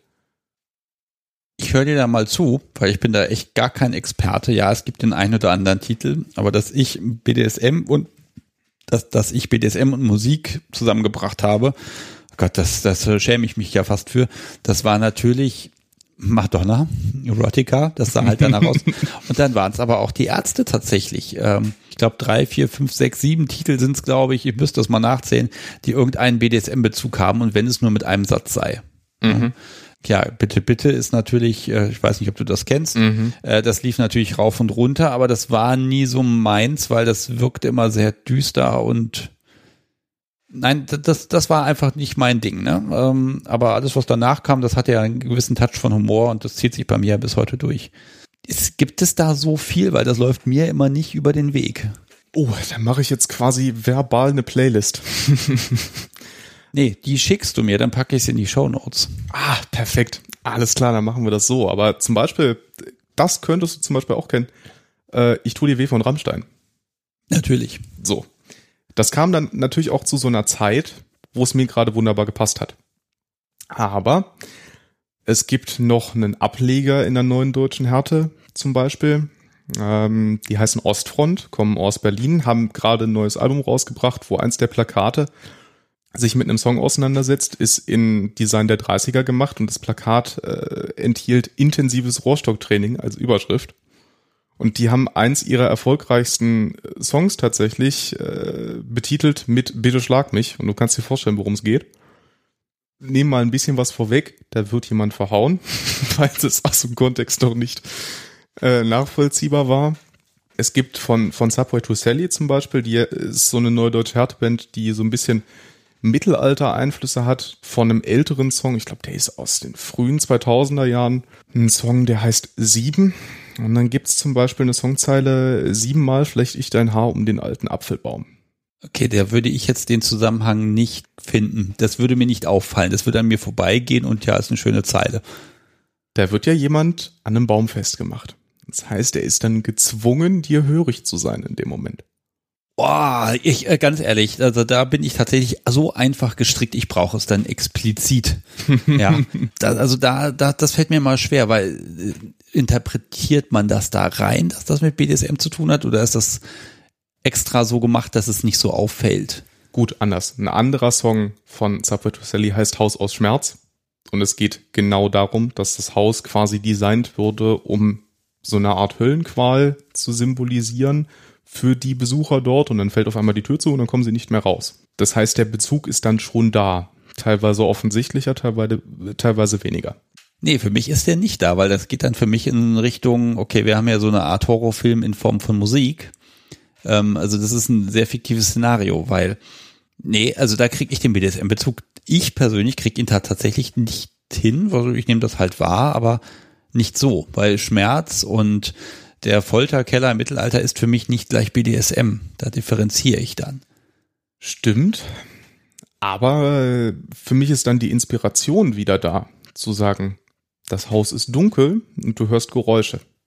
Dann ist das der Punkt, wo ich bei einem Song zum Beispiel dann Dinge für ein Spiel rausziehe und mir überlege, jetzt ist Zeit für Sinnesentzug und dann kommen langsam Geräusche auf dich zugerollt und das wirft dir wieder das Kopfkino an. Ah, also Musik als Mittel während der Session.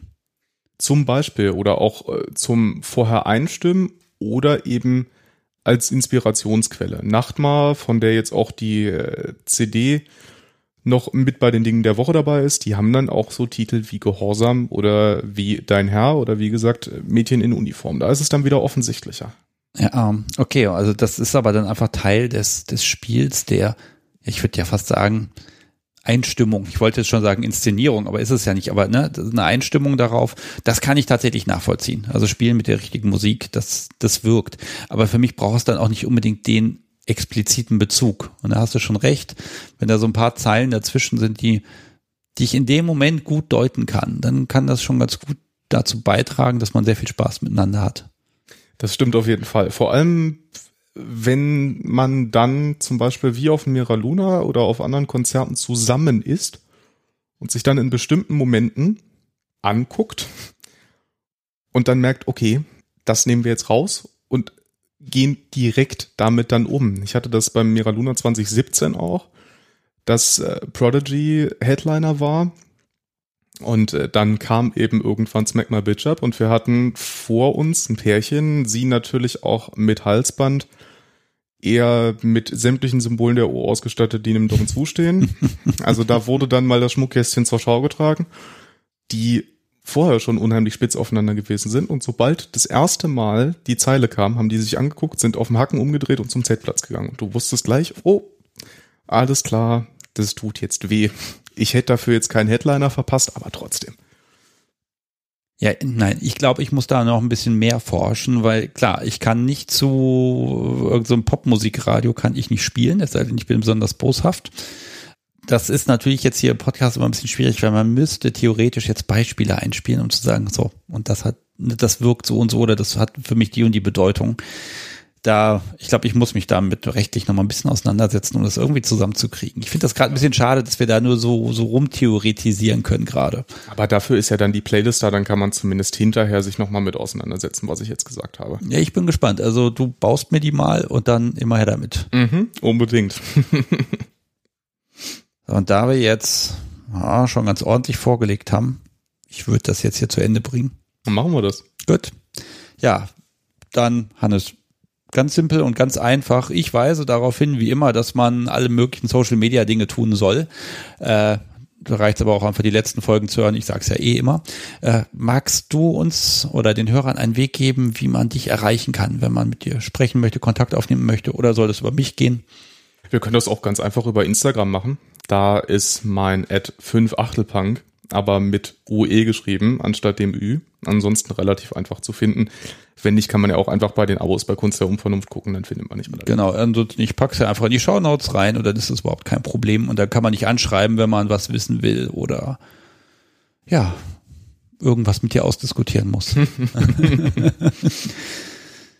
ja, dann sage ich mal, ich bedanke mich für die Einladung vor allem. Sehr gerne, dass das sehr so gerne. schnell geklappt hat, wie wir uns dann getroffen haben etc. Das erzählen wir dann, wenn du mal bei einer Live-Sendung mitmachst. Mhm.